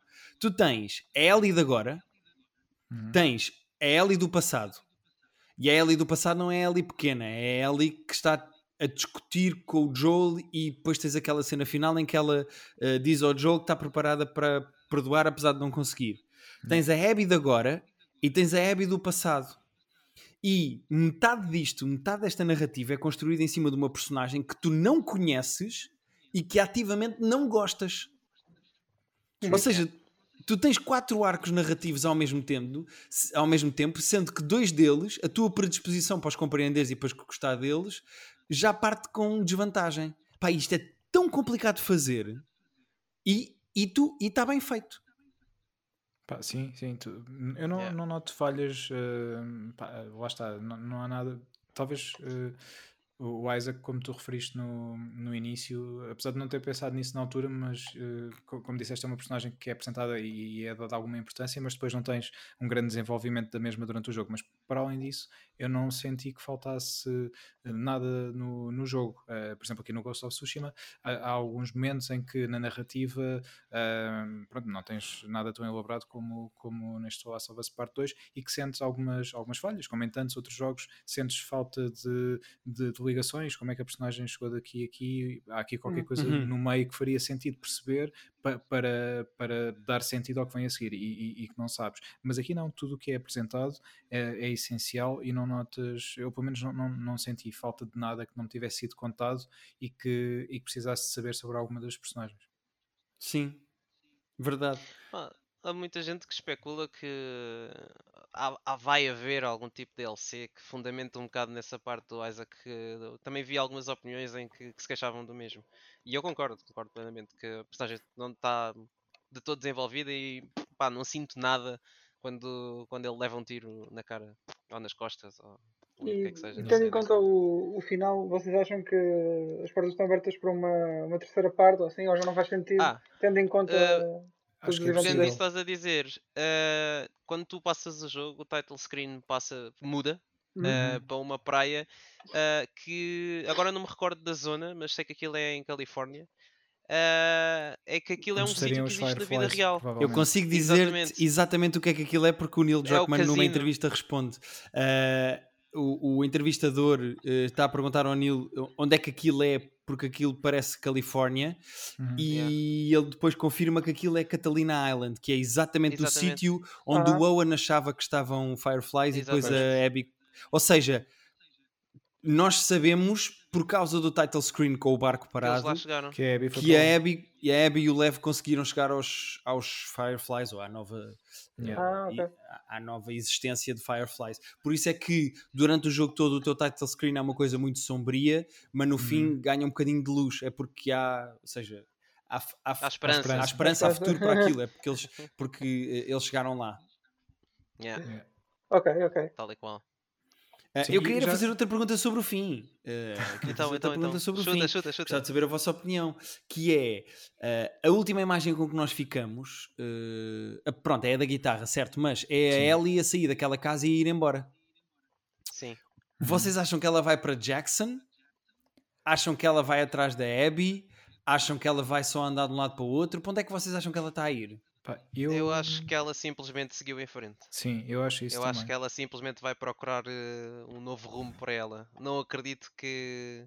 Pá, depois do que ela fez, uh, de, de, largar tudo para, para perseguir a vingança que ela tanto queria, e depois aquela mudança que ela tem no fim, acho que ela também é capaz de compreender aquilo que ela fez até aquele ponto e acho que ela não, não ia voltar atrás e dizer, olhem, estou de volta, desculpem, perdoem-me qualquer coisa. Sim, e ter com o Tommy e dizer, ao oh, Tommy, nem imaginas, tive quase para matar a yeah. Abby no último segundo não matei.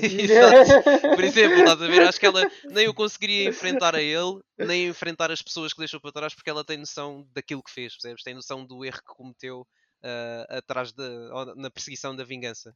Portanto, eu hum. acho que é só mesmo ela a seguir em frente e a procurar um novo rumo para ela, que sabe-se lá qual é que vai ser. Uh, esperemos que se calhar, talvez haja um, haja um The Last of Us 3, se, for com a mesma qualidade que explique isso. Sim. Mas caso contrário, pronto, fica ali o final em aberto. É, pronto, eu gostei.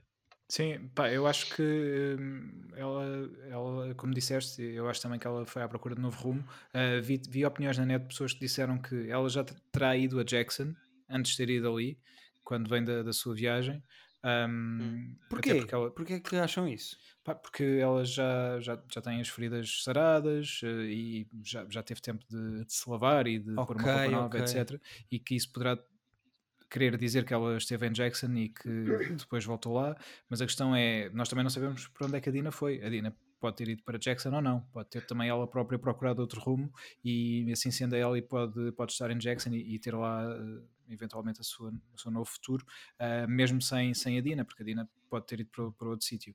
Uh, aquilo de facto eu penso é que ela não sabia que a Dina não estava na casa quando, quando vai lá e que estaria à espera um pouco de, de a encontrar, porque ela não leva na, nada da casa, ela não foi lá à procura de mais nada, ela foi, foi tentar, se calhar, voltar e estabilizar-se. Mas ao perceber que a Dina não estava lá e apenas estavam lá as suas coisas, os seus pertences, e o pertence mais valioso dela, na verdade, ela já não não poderia tirar partido dele e, e, é esse momento que nós, nós vemos e ela acaba por abandonar a guitarra uhum. também e, e, e, é o que nos leva a, a, ficar com a ideia de que ela perdeu tudo, que ela efetivamente perdeu, perdeu tudo, mas a questão é, ela pode efetivamente estar na mesma em Jackson ou não, ou pode ir a um, a outro sítio qualquer, mas uma coisa é certa, a vida dela vai ter um rumo completamente diferente um, daquele que teve até então, porque é, e isso é o que tem que bater mais forte na, na personagem, e principalmente se houver um novo jogo e, e se voltarem a contar a, a história da Ellie, o facto dela ter tido tudo quando estava com a Dina naquela casa e ter estado tudo a perder pela vingança. Uhum. E isso, isso tem que ficar muito patente se houver um novo jogo. É, pá, eu vou dizer a mesma coisa que disse no fim do primeiro, que é, uh, é, se a história acabasse no final do primeiro era, era, muito bom, se a história acabasse agora no final do segundo era muito bom, ou seja, se, para continuar que seja que seja uh, que valha a pena, acho eu. Yeah. Um... E, e, outra coisa Sim. engraçada que é o facto do jogo é parte 2, não é The Last of Us 2, é The Last of Us parte 2. Portanto, nós percebemos que é algo que, é, é, faz parte de uma história maior, não é? Porque são a parte 1 e a parte 2, não é? Tipo, na verdade, ok, tens, no caso do Uncharted, tens uh, todos os Uncharted, é 1, 2, 3, 4 e todos eles estão ligados, mas tu podes pegar num e jogá-lo sozinho e não sentes uhum. tanta. É verdade que há momentos não vais perceber da, da relação com as outras personagens principais, mas na verdade não te vai fazer grande, grande impacto facto, porque o jogo não é, um, não é conduzido pela narrativa, não é o ponto principal do jogo, apesar de também ter bons momentos. Este não, este é o contrário, portanto, quem, quem jogar The Last of Us Parte 2 sem jogar o primeiro eh, vai ter uma experiência que não é completa. Não é só não ser uma, ser uma boa ou má experiência, não é completa. E, sim, sim, sim, vai ficar ali é claramente é com um buraco. Yeah. Eu, eu, não, eu honestamente, eu, eu não sei se tu me disseste assim, ah, imagina que o Neil te ligava para tu lhe dares uma ideia para fazer o Last of Us 3, o que é que tu farias? Que ideia é que tu Ai, tens? Para onde é que tu ias? Isso é tão difícil. É pá, é que a minha é questão é. Uh, tu podes olhar para o primeiro jogo para ver o plot e para ver a história, que são coisas diferentes. O plot do primeiro jogo é. Uh, será que há maneira de curar esta infecção que vem dos zombies? E a história do primeiro jogo é o luto do Joel. É o uhum. Joel a lidar com a perda da filha e a maneira como ele lida com esse luto e a maneira como ele lida com esse luto leva-o a fazer o que ele faz no fim uh, pela Ellie. Uhum. E depois tens o segundo jogo, que o plot é mataste, uh, uh, vou-me vingar porque tu mataste o meu pai, barra vou-me vingar porque tu mataste o Joel, e depois a história, isto é o plot, a história é o luto da Ellie. Yeah. Ou seja, tu no primeiro jogo estás a tratar do luto do Joel, no segundo jogo estás a, a, a, tratar do luto da Ellie. Eu não sei o que é que poderia ser o terceiro. Eu não sei o, o que é que falta explorar do nível narrativo do Joel e da Ellie. Percebes? Uhum. Um, e porque Sim. eu acho que em termos de, de arcos narrativos e em termos de explorar aquelas personagens, já está já está, yeah. ou seja, é isto. Sim, eu acho, eu acho que a Naughty Dog, por acaso, só faz sequelas uh, se acharem mesmo que fazem sentido. Faz sentido. Uh, por isso é que eu não acredito que vá haver um novo Uncharted. Ok, houve, houve o spin-off do, do, do uh, Lost Legacy, mas é um uhum. bocadinho diferente. Mas eles não vão continuar a história do Drake, por exemplo, se não houver não mais nada para contar. Portanto, talvez Last of Us vai ficar por aqui também nesse aspecto. Sim, até porque mesmo há algumas pessoas a dizerem que Uh, uh, pessoas que gostaram do jogo e gostaram muito da Abby e a dizer a relação da Abby com o, com o Lev é muito gira, era giro fazer um jogo com os dois. Eu acho que aquilo dava um uhum. DLC, acho possível para um DLC.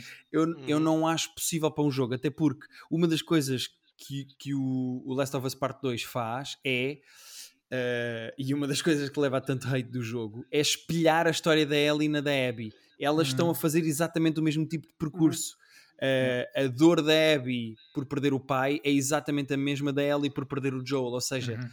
e por isso é que tu tens de jogar 3 dias com a Abby também depois de jogar 3 dias com a, com a Ellie. Sim. O objetivo é espelhá-las, é fazer pois. com que elas sejam a mesma personagem de maneiras diferentes. Tanto que uma até é uma diferença aqui nas duas, e a outra é a é bruta.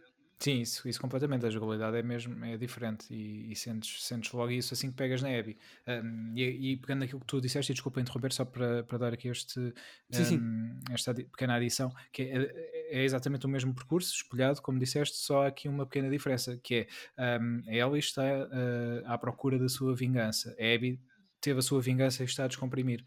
sim, exatamente. É, exatamente. é aqui a diferença entre as duas. Sendo que eu volto a dizer isto, é o meu hot take em relação a este jogo. A Abby é mais justa que a Ellie. E eu sei que isto custa a aceitar, porque conhecemos melhor a Ellie e gostamos da Ellie e, e vimos a Ellie a crescer, mas é verdade. A Abby é uma personagem mais justa e mais, eh, vou dizer bondosa, mas não é bem a palavra que eu quero, mas uh, que é a Ellie. A Ellie é, é, é, consegue ser mais má e mais maquiavélica do que a Abby, acho eu.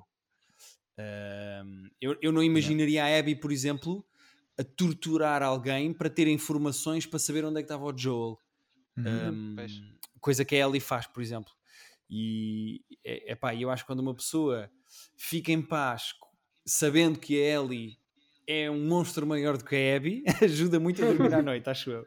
Sim, é uma boa conclusão, sim, sim. sim. Um... até porque nós já tínhamos tido aquele momento no primeiro jogo em que, quando estamos na cabana em chamas, em que a Ellie desfaz, uh, já não lembro do nome da personagem, uh, mas pronto, aquele senhor Ah, aquele canibal. De... Exato. Não me lembro do nome da personagem. Pá, também não me lembro. Mas ela quando Ah, consegue. Vocês estão a falar de que parte? Quando estás na cabana. No primeiro jogo, no chamas, primeiro jogo. No primeiro. Ah, no primeiro jogo. Sim. Espera, estou-me a situar. Primeiro jogo, cabana a arder. eh, Quando jogas com a Canibais, Ellie, a canibais. certa altura tens um Yeah. vilão num bar que começa a arder.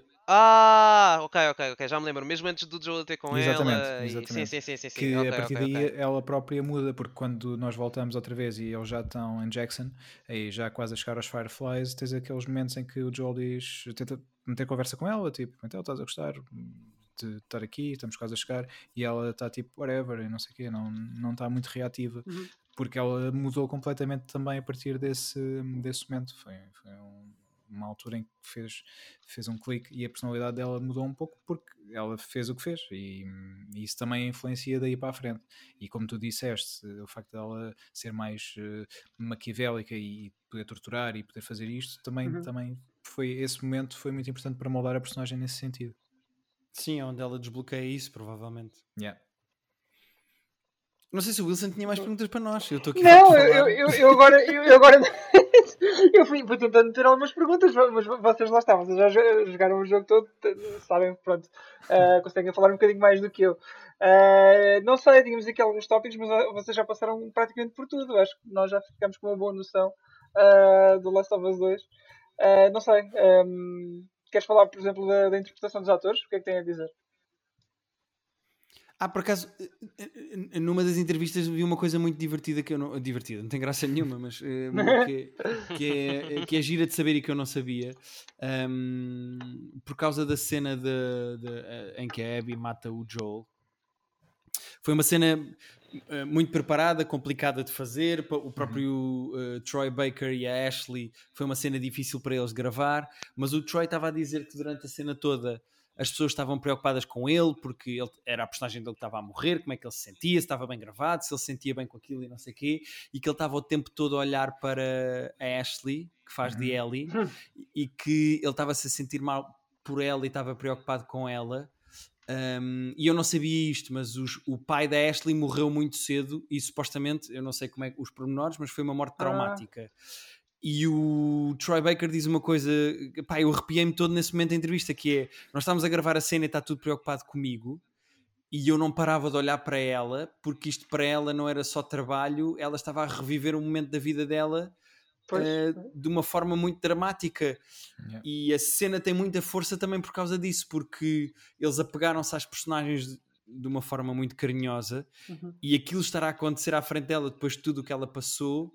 E ele estava preocupado com ela. E é giro ver também como os atores têm essa relação entre eles, eh, não só de amizade, mas de carinho, entre eles e com o personagem, acho E eu. com o personagem, com a Yeah. personagem, sim. Eh, Sim. eu não tinha noção nenhuma disto, não tinha nenhuma noção nenhuma de, de que havia E- esta, esta. Isto está a acontecer durante Também a n- gravação. não sei se será algo específico do Troy Baker e do Laura Bailey, porque eles encontram-se mesmo em muitos jogos. Eles, já, eles são um par que realmente pá, trabalham muito juntos e yeah, também já se Sim, compreenderão e melhor. supostamente a Laura não era suposto ficar com o papel da Abby, era suposto ficar outra. Desde o início, acho que o Neil Druckmann disse desde sempre que não queria que fosse a Laura. Ele disse: não é a Laura, Uhum. não vai ficar a Laura e não sei o quê. Mas a agente da Laura mandou a casseta à mesma.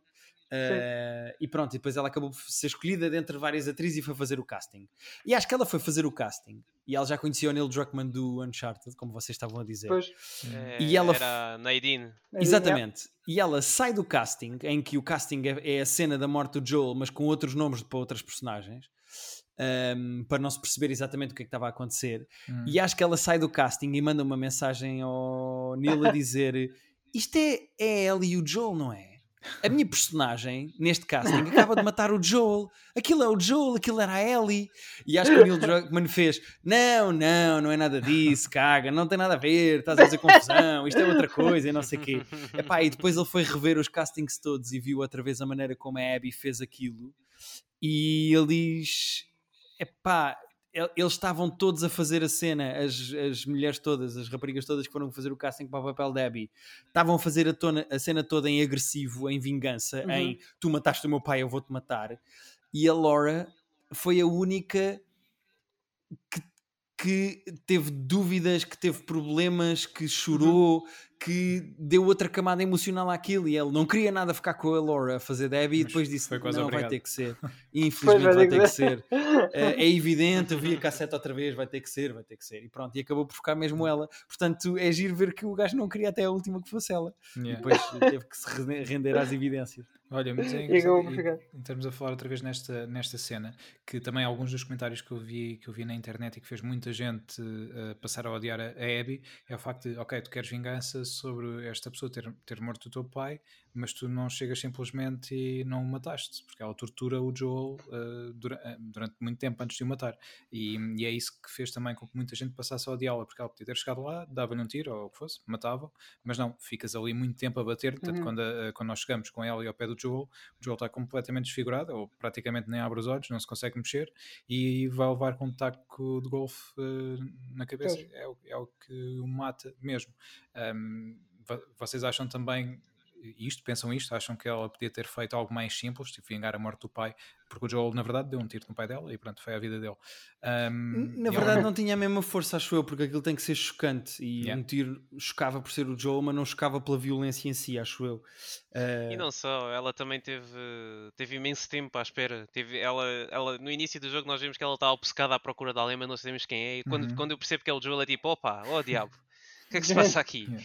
Uh, epá, e assim, eu acho que a ideia dela, se calhar, até era com que fosse rápido, porque ela, ela inicialmente dá-lhe um tiro na perna, yeah. né? e eu fico tipo, ok, pronto, ela não o quer matar já mas eu também não pensei que ela fosse demorar tanto tempo. Eu acho que a postura dela mudou assim que ele responde e diz tipo: Olha, dá lá o teu discurso que tens aí preparado e despacha lá isto que eu, que eu tenho mais que fazer. Exato. E aí, aí, aí é que ela diz tipo: Ok, estás armado em esperto, então olha, amigos, eh, mete-lhe um torniquete na perna que isto aqui é para ficar aqui meia horinha.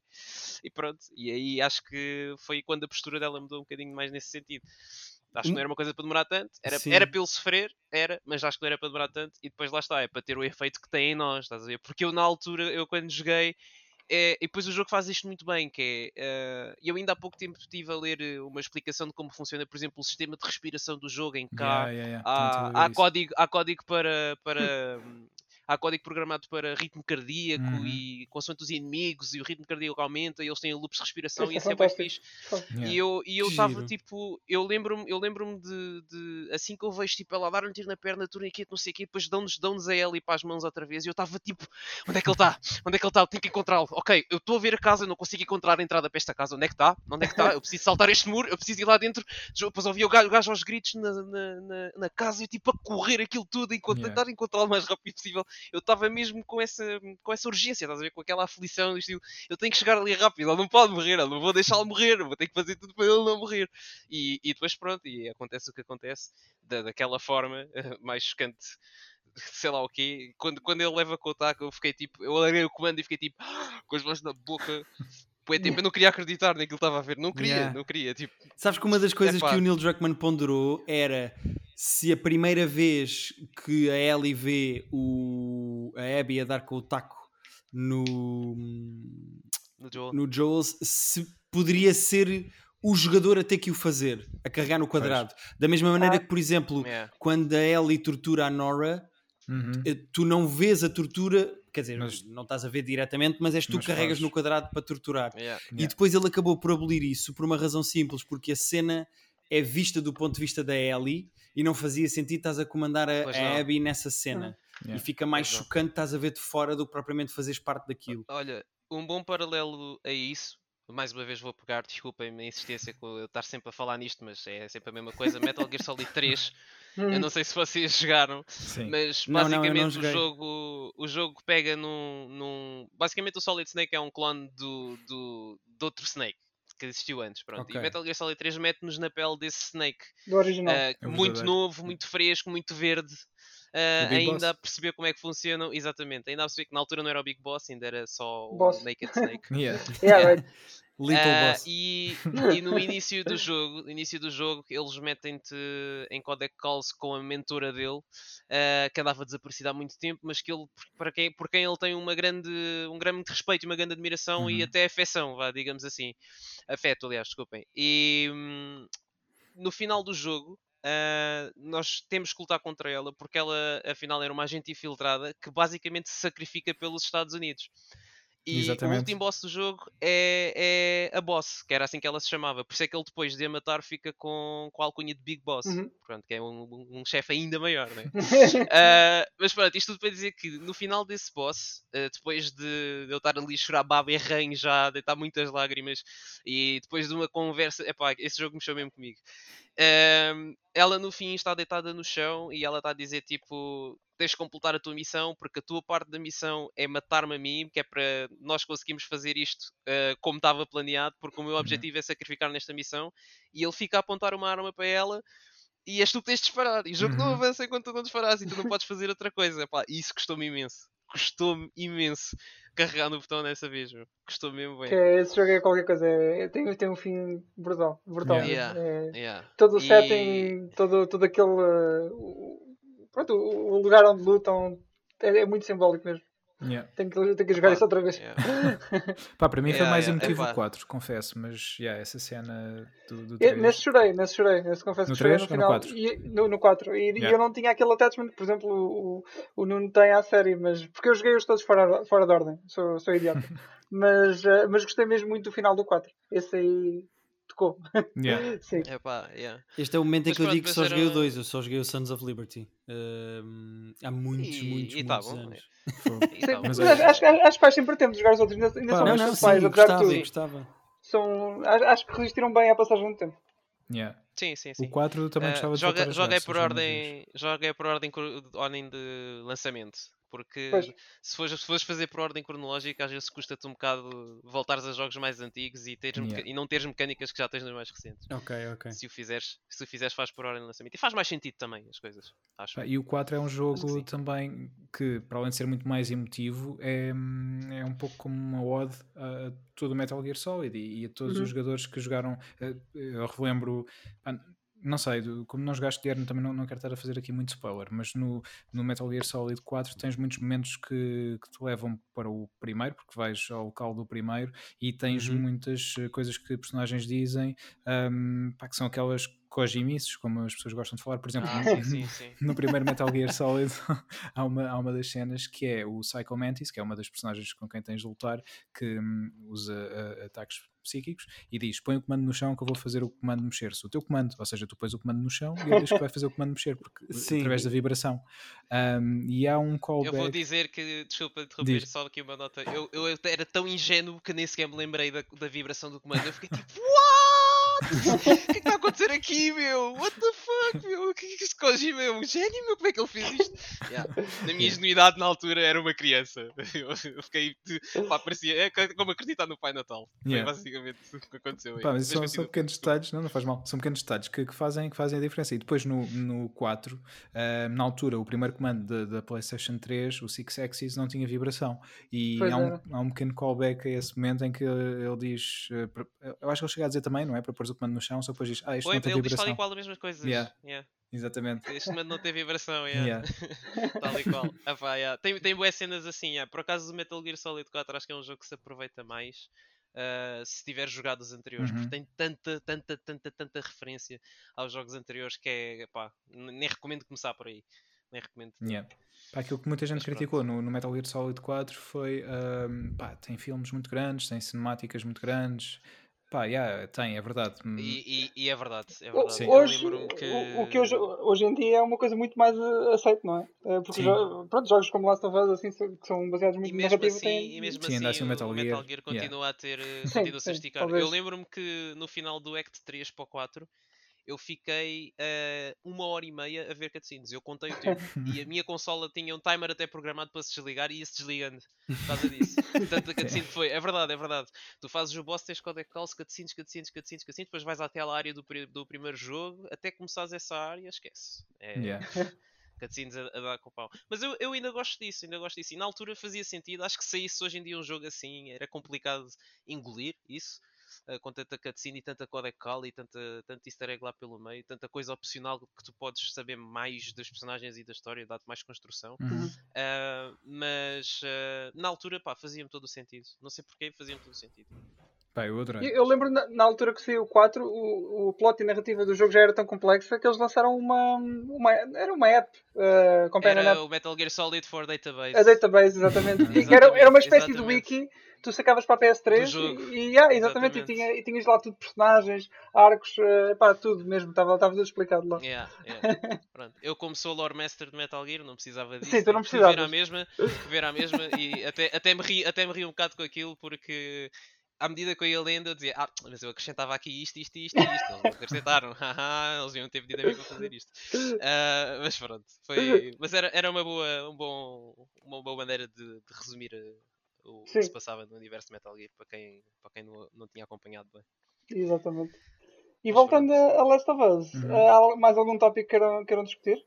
Epá, assim, a música, queria, por exemplo, queria... que não falaram. Sim, a música temos, temos de falar também. Ah, que tem um cameo divertido. Tem, tem um, um cameo divertido. divertido. O próprio Gustavo Santolano. Ah, o amigo do Pedro. Santolaja.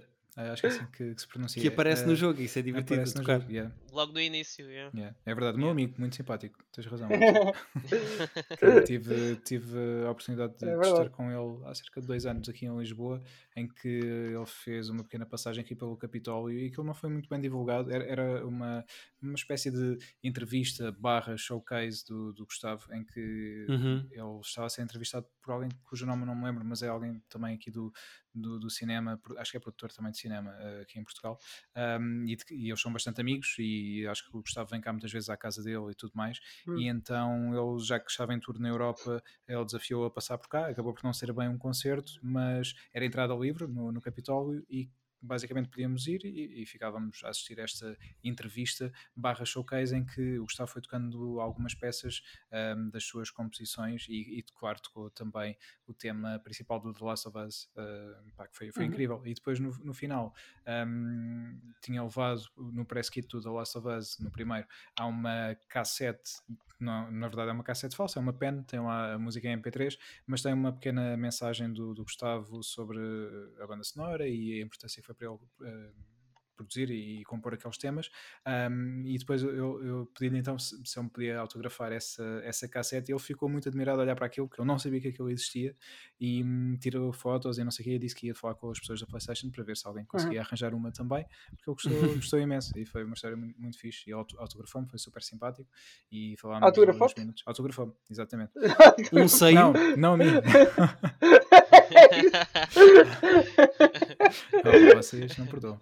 Autografou um, a, dita, não passa nada. a dita cassete, yeah, nada, nada. E hum, pai, foi, foi, foi, muito fixe. E, hum, e agora aparece, como o Guilherme disse, neste, neste parte 2, logo no início. Está lá sentadito a tocar guitarra, muito bem. Yeah, yeah. E, tá, e, tá e vocês já, já, já estão prós no, naquele solo que, na, que podem fazer na guitarra? É pá, eu não Ui. consegui fazer nada de jeito. Nada de jeito. Tentei. Pá, eu nem sei tocar uma verdadeira, quanto mais perceber como é que aquilo funciona. Pois, na... é um Epá, não, não. Mas tenho visto alguns vídeos no YouTube Hero. divertidos de malta a tocar outras músicas completamente diferentes lá. Yeah. Sim, Mas sim. Epá, eu nem sei como é que aquilo funciona. Aquilo dizia para cima, agora é para cima para a esquerda e carregas no, no centro. E eu, está bem, aquilo, então vou aquilo tocar. basicamente divide o touchpad por secções em que as cordas existem no touchpad, percebes? Essa parte eu percebo. O difícil é tu. Os acordes. É tu... Pois pá. É que é Repara, eu naquela nem o é Dunas, portanto. pois. Eu acho impressionante é a precisão que as pessoas têm a tocar é, pá, no touchpad. É, é mesmo incrível. Pá, sim, espetacular. É mesmo uma coisa fantástica. Eu vi músicas completas tocadas no The Last of Us, foi tipo, meu Deus. E já yeah. viste que uh, o momento do Take On Me Sim, é, sobre isso. é possível não passares por lá? Ou seja, é, aquilo é, é optional. Aquilo é daqueles cinematics é, que é optional exatamente. se fores lá. É possível jogar-se o jogo e não se e não se ver um momento do Take On Me o que yeah. o que eu tenho pena pelas pessoas que, que não que passaram não por lá porque aquilo é tão yeah. bonito sim como, como o jogo também uh, incentiva muito a exploração, uh, é provável que a maioria das pessoas tenha passado por lá. Mas sim, deve haver um, um, uma pessoa ou outra que pronto, fez aquilo a correr e não. sim, é pena, é pena, é pena. Perdem um grande momento do jogo. Sim, Pá, é um dos momentos mais, uh, mais emotivos e de ligação entre, entre ela e a Dina logo no início. Sim, é muito bonito uh, uh, a Ellie dedicar aquela música. É pá, e há uma coisa que não, não, não, estamos, não temos falado, uh, e desculpa Guilherme, lembrei porque é logo nessa altura, pouco depois. E o nosso cavalo, meu? Ei, Ei o Last of Us, não é? Eu lembro, eu lembro dessa piada, ficou, ficou. Foi? Vai com os porcos e leva um tiro na cabeça, atenção, porque depois o gajo. E leva que... com o tiro, pois é. Pois é, pois é, pois é. Já nem lembrava disso. Foi. Do cavalo ninguém se lembra, mas do Owen e da Mel já toda a gente anda a chorar, não é? Realmente. o nosso, como é que ele se chama, o cavalo? Uh, pois. Ah, boa questão. Também estamos aqui tristes pela morte dele e nem nos lembramos do Nem o nome sabe, é incrível. Epá, não me lembro do nome. Peraí, Last Yeah. of Us. Callas. Não, isso era do primeiro. Bolas. Yeah. Como é que se chama deste? Ahm, Ah. Shimmer. Shimmer. É o Shimmer. É Shimmer? Shimmer, exatamente. É o Shimmer. Pronto, por cima. Coitado do Shimmer. Vamos fazer eh, alguns segundos de, de respeito. Muito bem. já está. E já está. Ah, sabes, sabes que quando ele morreu, eu lembrei-me do final do, do Shadow of the Colossus. Ah, yeah. O cavalo também, também é. cai lá pela ponte. É Ah, e eu lembrei-me do fim do Red Dead Redemption 2, em que Também. Sim, soltei uma lágrima pelo meu cavalo, que passei o Red Dead Redemption 2 com o meu cavalo e no fim ele morre. pois é. Pois. É, pá. E o próprio Arthur Os cavalos, também. 90 cavalos nos jogos. Para, Não estou preparado para perder cavalos, pá. É, pá. Também não, já perdi tantos, pá. Olha, então, querem que eu seja spoiler ou não? Como assim? Não, não me digas no Ghost of Tsushima. Não, Não. me digas. Ah, olha, olha. Também morrem Mais cavalos. Um. É mais um, de certeza. De certeza. Já me tinha esquecido também havia cavalo nesse jogo. Yeah. Opa. Pois, eh, yeah, é verdade. Eu gostava só de eh, terminar partilhando um- um- uma reflexão que eu fiz sobre mim próprio e que o Last of Us 2 levou a que eu fizesse sobre mim próprio, que acho que vocês vão compreender. A mensagem que eu tiro do jogo, não sei qual é a vossa, mas a mensagem que eu tiro do jogo é que a obsessão eh, faz mal. A, a- a obsessão faz com que tu percas mais coisas do que aquelas que esperas ganhar. E por isso vou fazer o esforço de não fazer um Wilson no Last of Us 2, porque vou combater a minha própria obsessão. É bem, gostei, gostei. Acho que é, é todo um círculo aqui, hein? reparem, é, pá, espetacular. espetacular. Sim. Não, não esperei a melhor do Guilherme Duarte. Eh, Para a próxima. Bom comeback, bom comeback. É, Foi perfeito, ele foi buscar mesmo o início. Mesmo Vamos fechar isto com uma chave de ouro. Mas pronto, é só para dizer isso. Hum, como, como aprendi com este jogo que a obsessão é uma coisa que faz mais mal do que bem, e eu não vou fazer 100% neste jogo. é Eu justo, já é justo. sei, eu encontrei o anelzinho, mas não encontrei o ovo do Jack and Dexter. Ok. eh, o que me chateou, porque Eu também só encontrei um na segunda volta. Pois pá, eu não encontrei. Eu na primeira dele a voltinha toda a Chinatown, mas não encontrei o ovo do Jack and Dexter. Hum. Mas pronto, Mas é, é mesmo aí que dá. Pois é. Exato, exato. Depois percebi onde é que era. Lembro-me de ter andado lá às voltas e irritou-me não ter E apanhado. eu também fiquei Mas bem pronto. chateado quando vi que era ali. Uh, não vou ficar mal com isso, não vou chatear porque a obsessão faz mal. Olha, Muito bem. Aprendi é isso com, com ela e com a Abby. Acho que é um bom momento para, para quem diz que não podemos retirar nada do- dos jogos, aqui está um exemplo perfeito. Yeah. Ou está. seja, eu acho que é está. o jogo ideal para o Wilson jogar para ele deixar de fazer tantos Wilsons aos jogos. Sim, mas olha que eu, não, olha que no, no primeiro Last of Us não, não, não, não, não, Não fiz. tens. Não fiz a platina, não, não, não. não, não. Fizeste o quê? Não Tal- percebi. É platina, não sei se conheces. Não, não, O quê? não sei- o que é Não isso? ouvi. Isso não sei o que é, o que é, o que é 100%, platina. 100%, 100%. Mas Ah, é Wilson. Não. Ah, é, é, é, Ah, exato. ok. Á- Às vezes não me ocorre, Isso. às vezes não me ocorre. Agora já ouvi.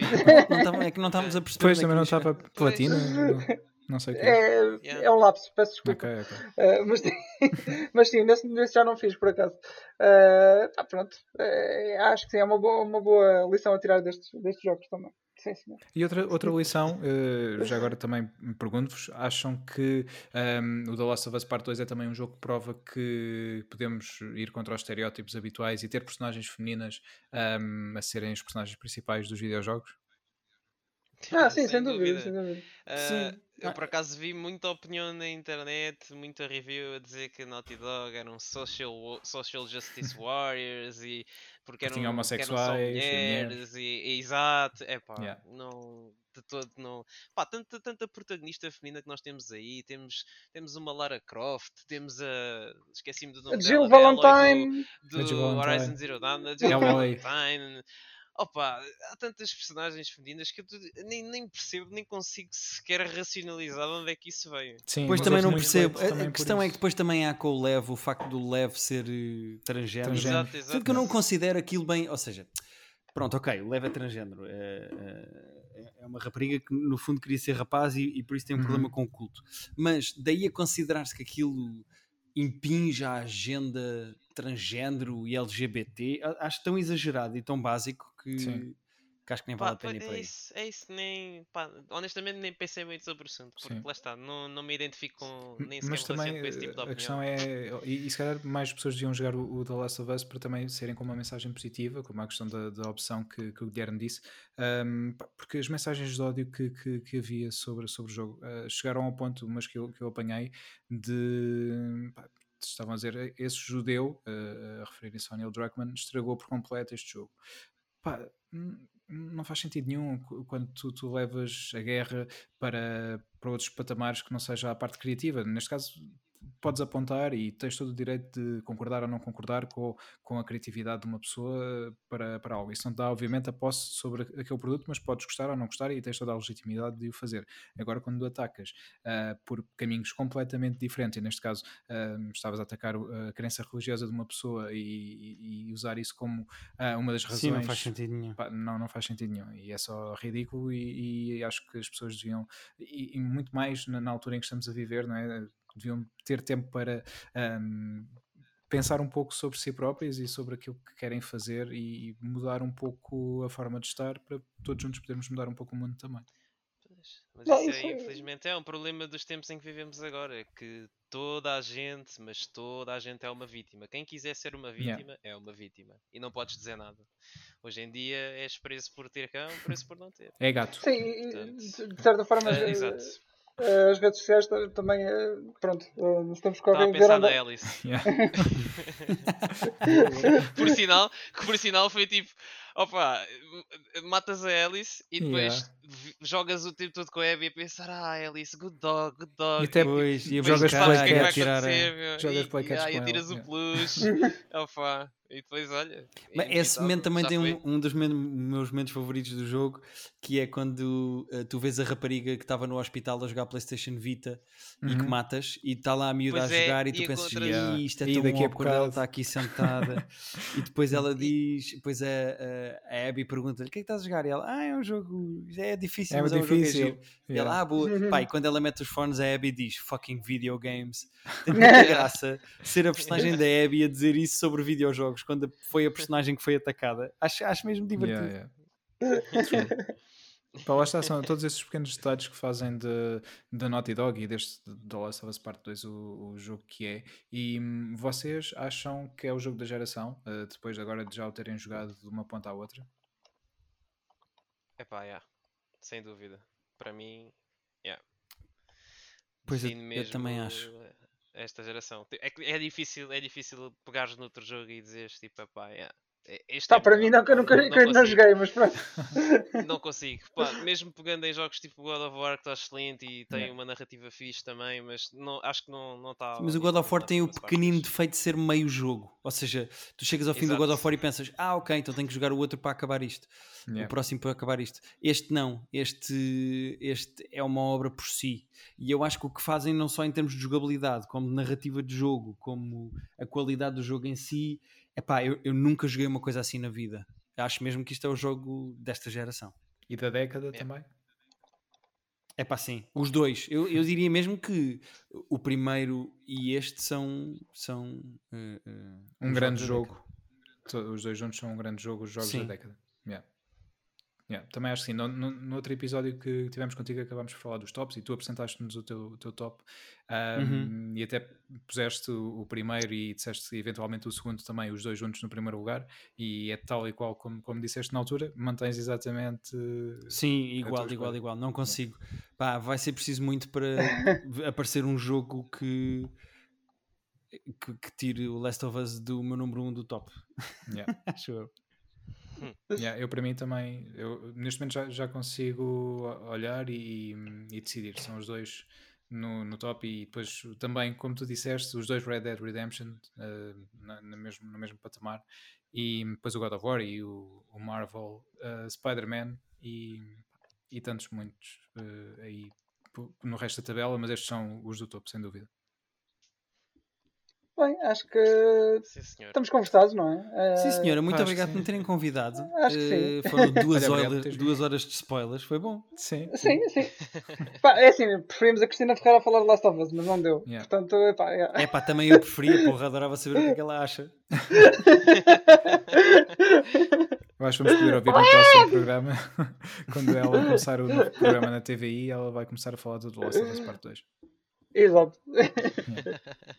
Ou então, quem Muito sabe, bem. se ela não vai, não vai estar no, no cast para o The Last of Us Part 3. Ui. Sim, é, não há, um zombie, não há um, um zombie que são os Screamers ou o que é que é? Yeah. Olha. Ah, então pronto, está feito o casting.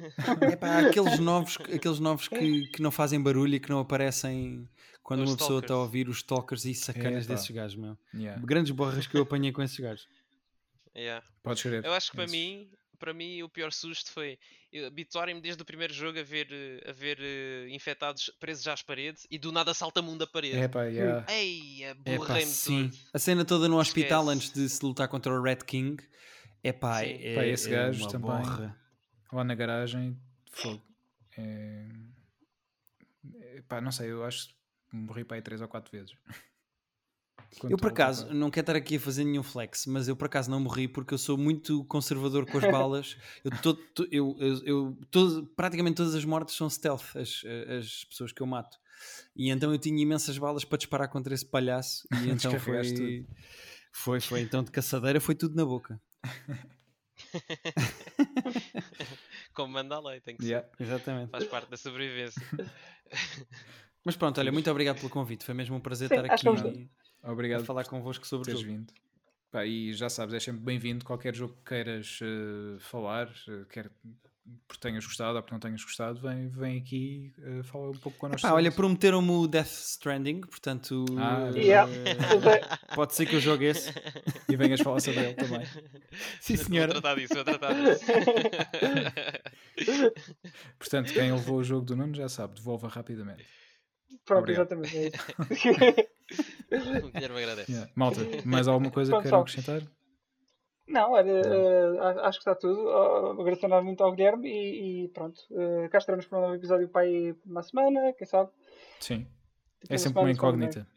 Sim, nunca sabemos. Mas, idealmente, às quintas-feiras. Portanto, quintas-feiras é o dia ideal para sair um novo episódio. Se não sair, talvez à sexta ou na segunda.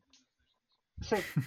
qualquer coisa a gente também responde aos e-mails, não é? Sim, exatamente. É verdade, não temos dito o nosso e-mail. Queres dizer o nosso e-mail, Wilson? É, se me lembrasse assim de cor. Ah, então eu digo. é Stage Rage Podcast, Stage Rage Podcast, arroba gmail.com. É simples. Mandem Exato, para lá. Era, isto, isto, foi um. Reparem que isto foi um teste ao Pedro e eu sabia o, o nome do e-mail, o e-mail, portanto, foi de cor. E ele passou, passou o teste, ele sabe o e-mail. Obrigado. E é este mesmo para onde devem mandar. Fantástico. Uh, vamos então encerrar o podcast. Sim. E pronto, pessoal, até à próxima. Até à próxima. Obrigado, Guilherme, mais uma Tchau. vez. E é sempre muito bem-vindo. Obrigado. obrigado. Abraço.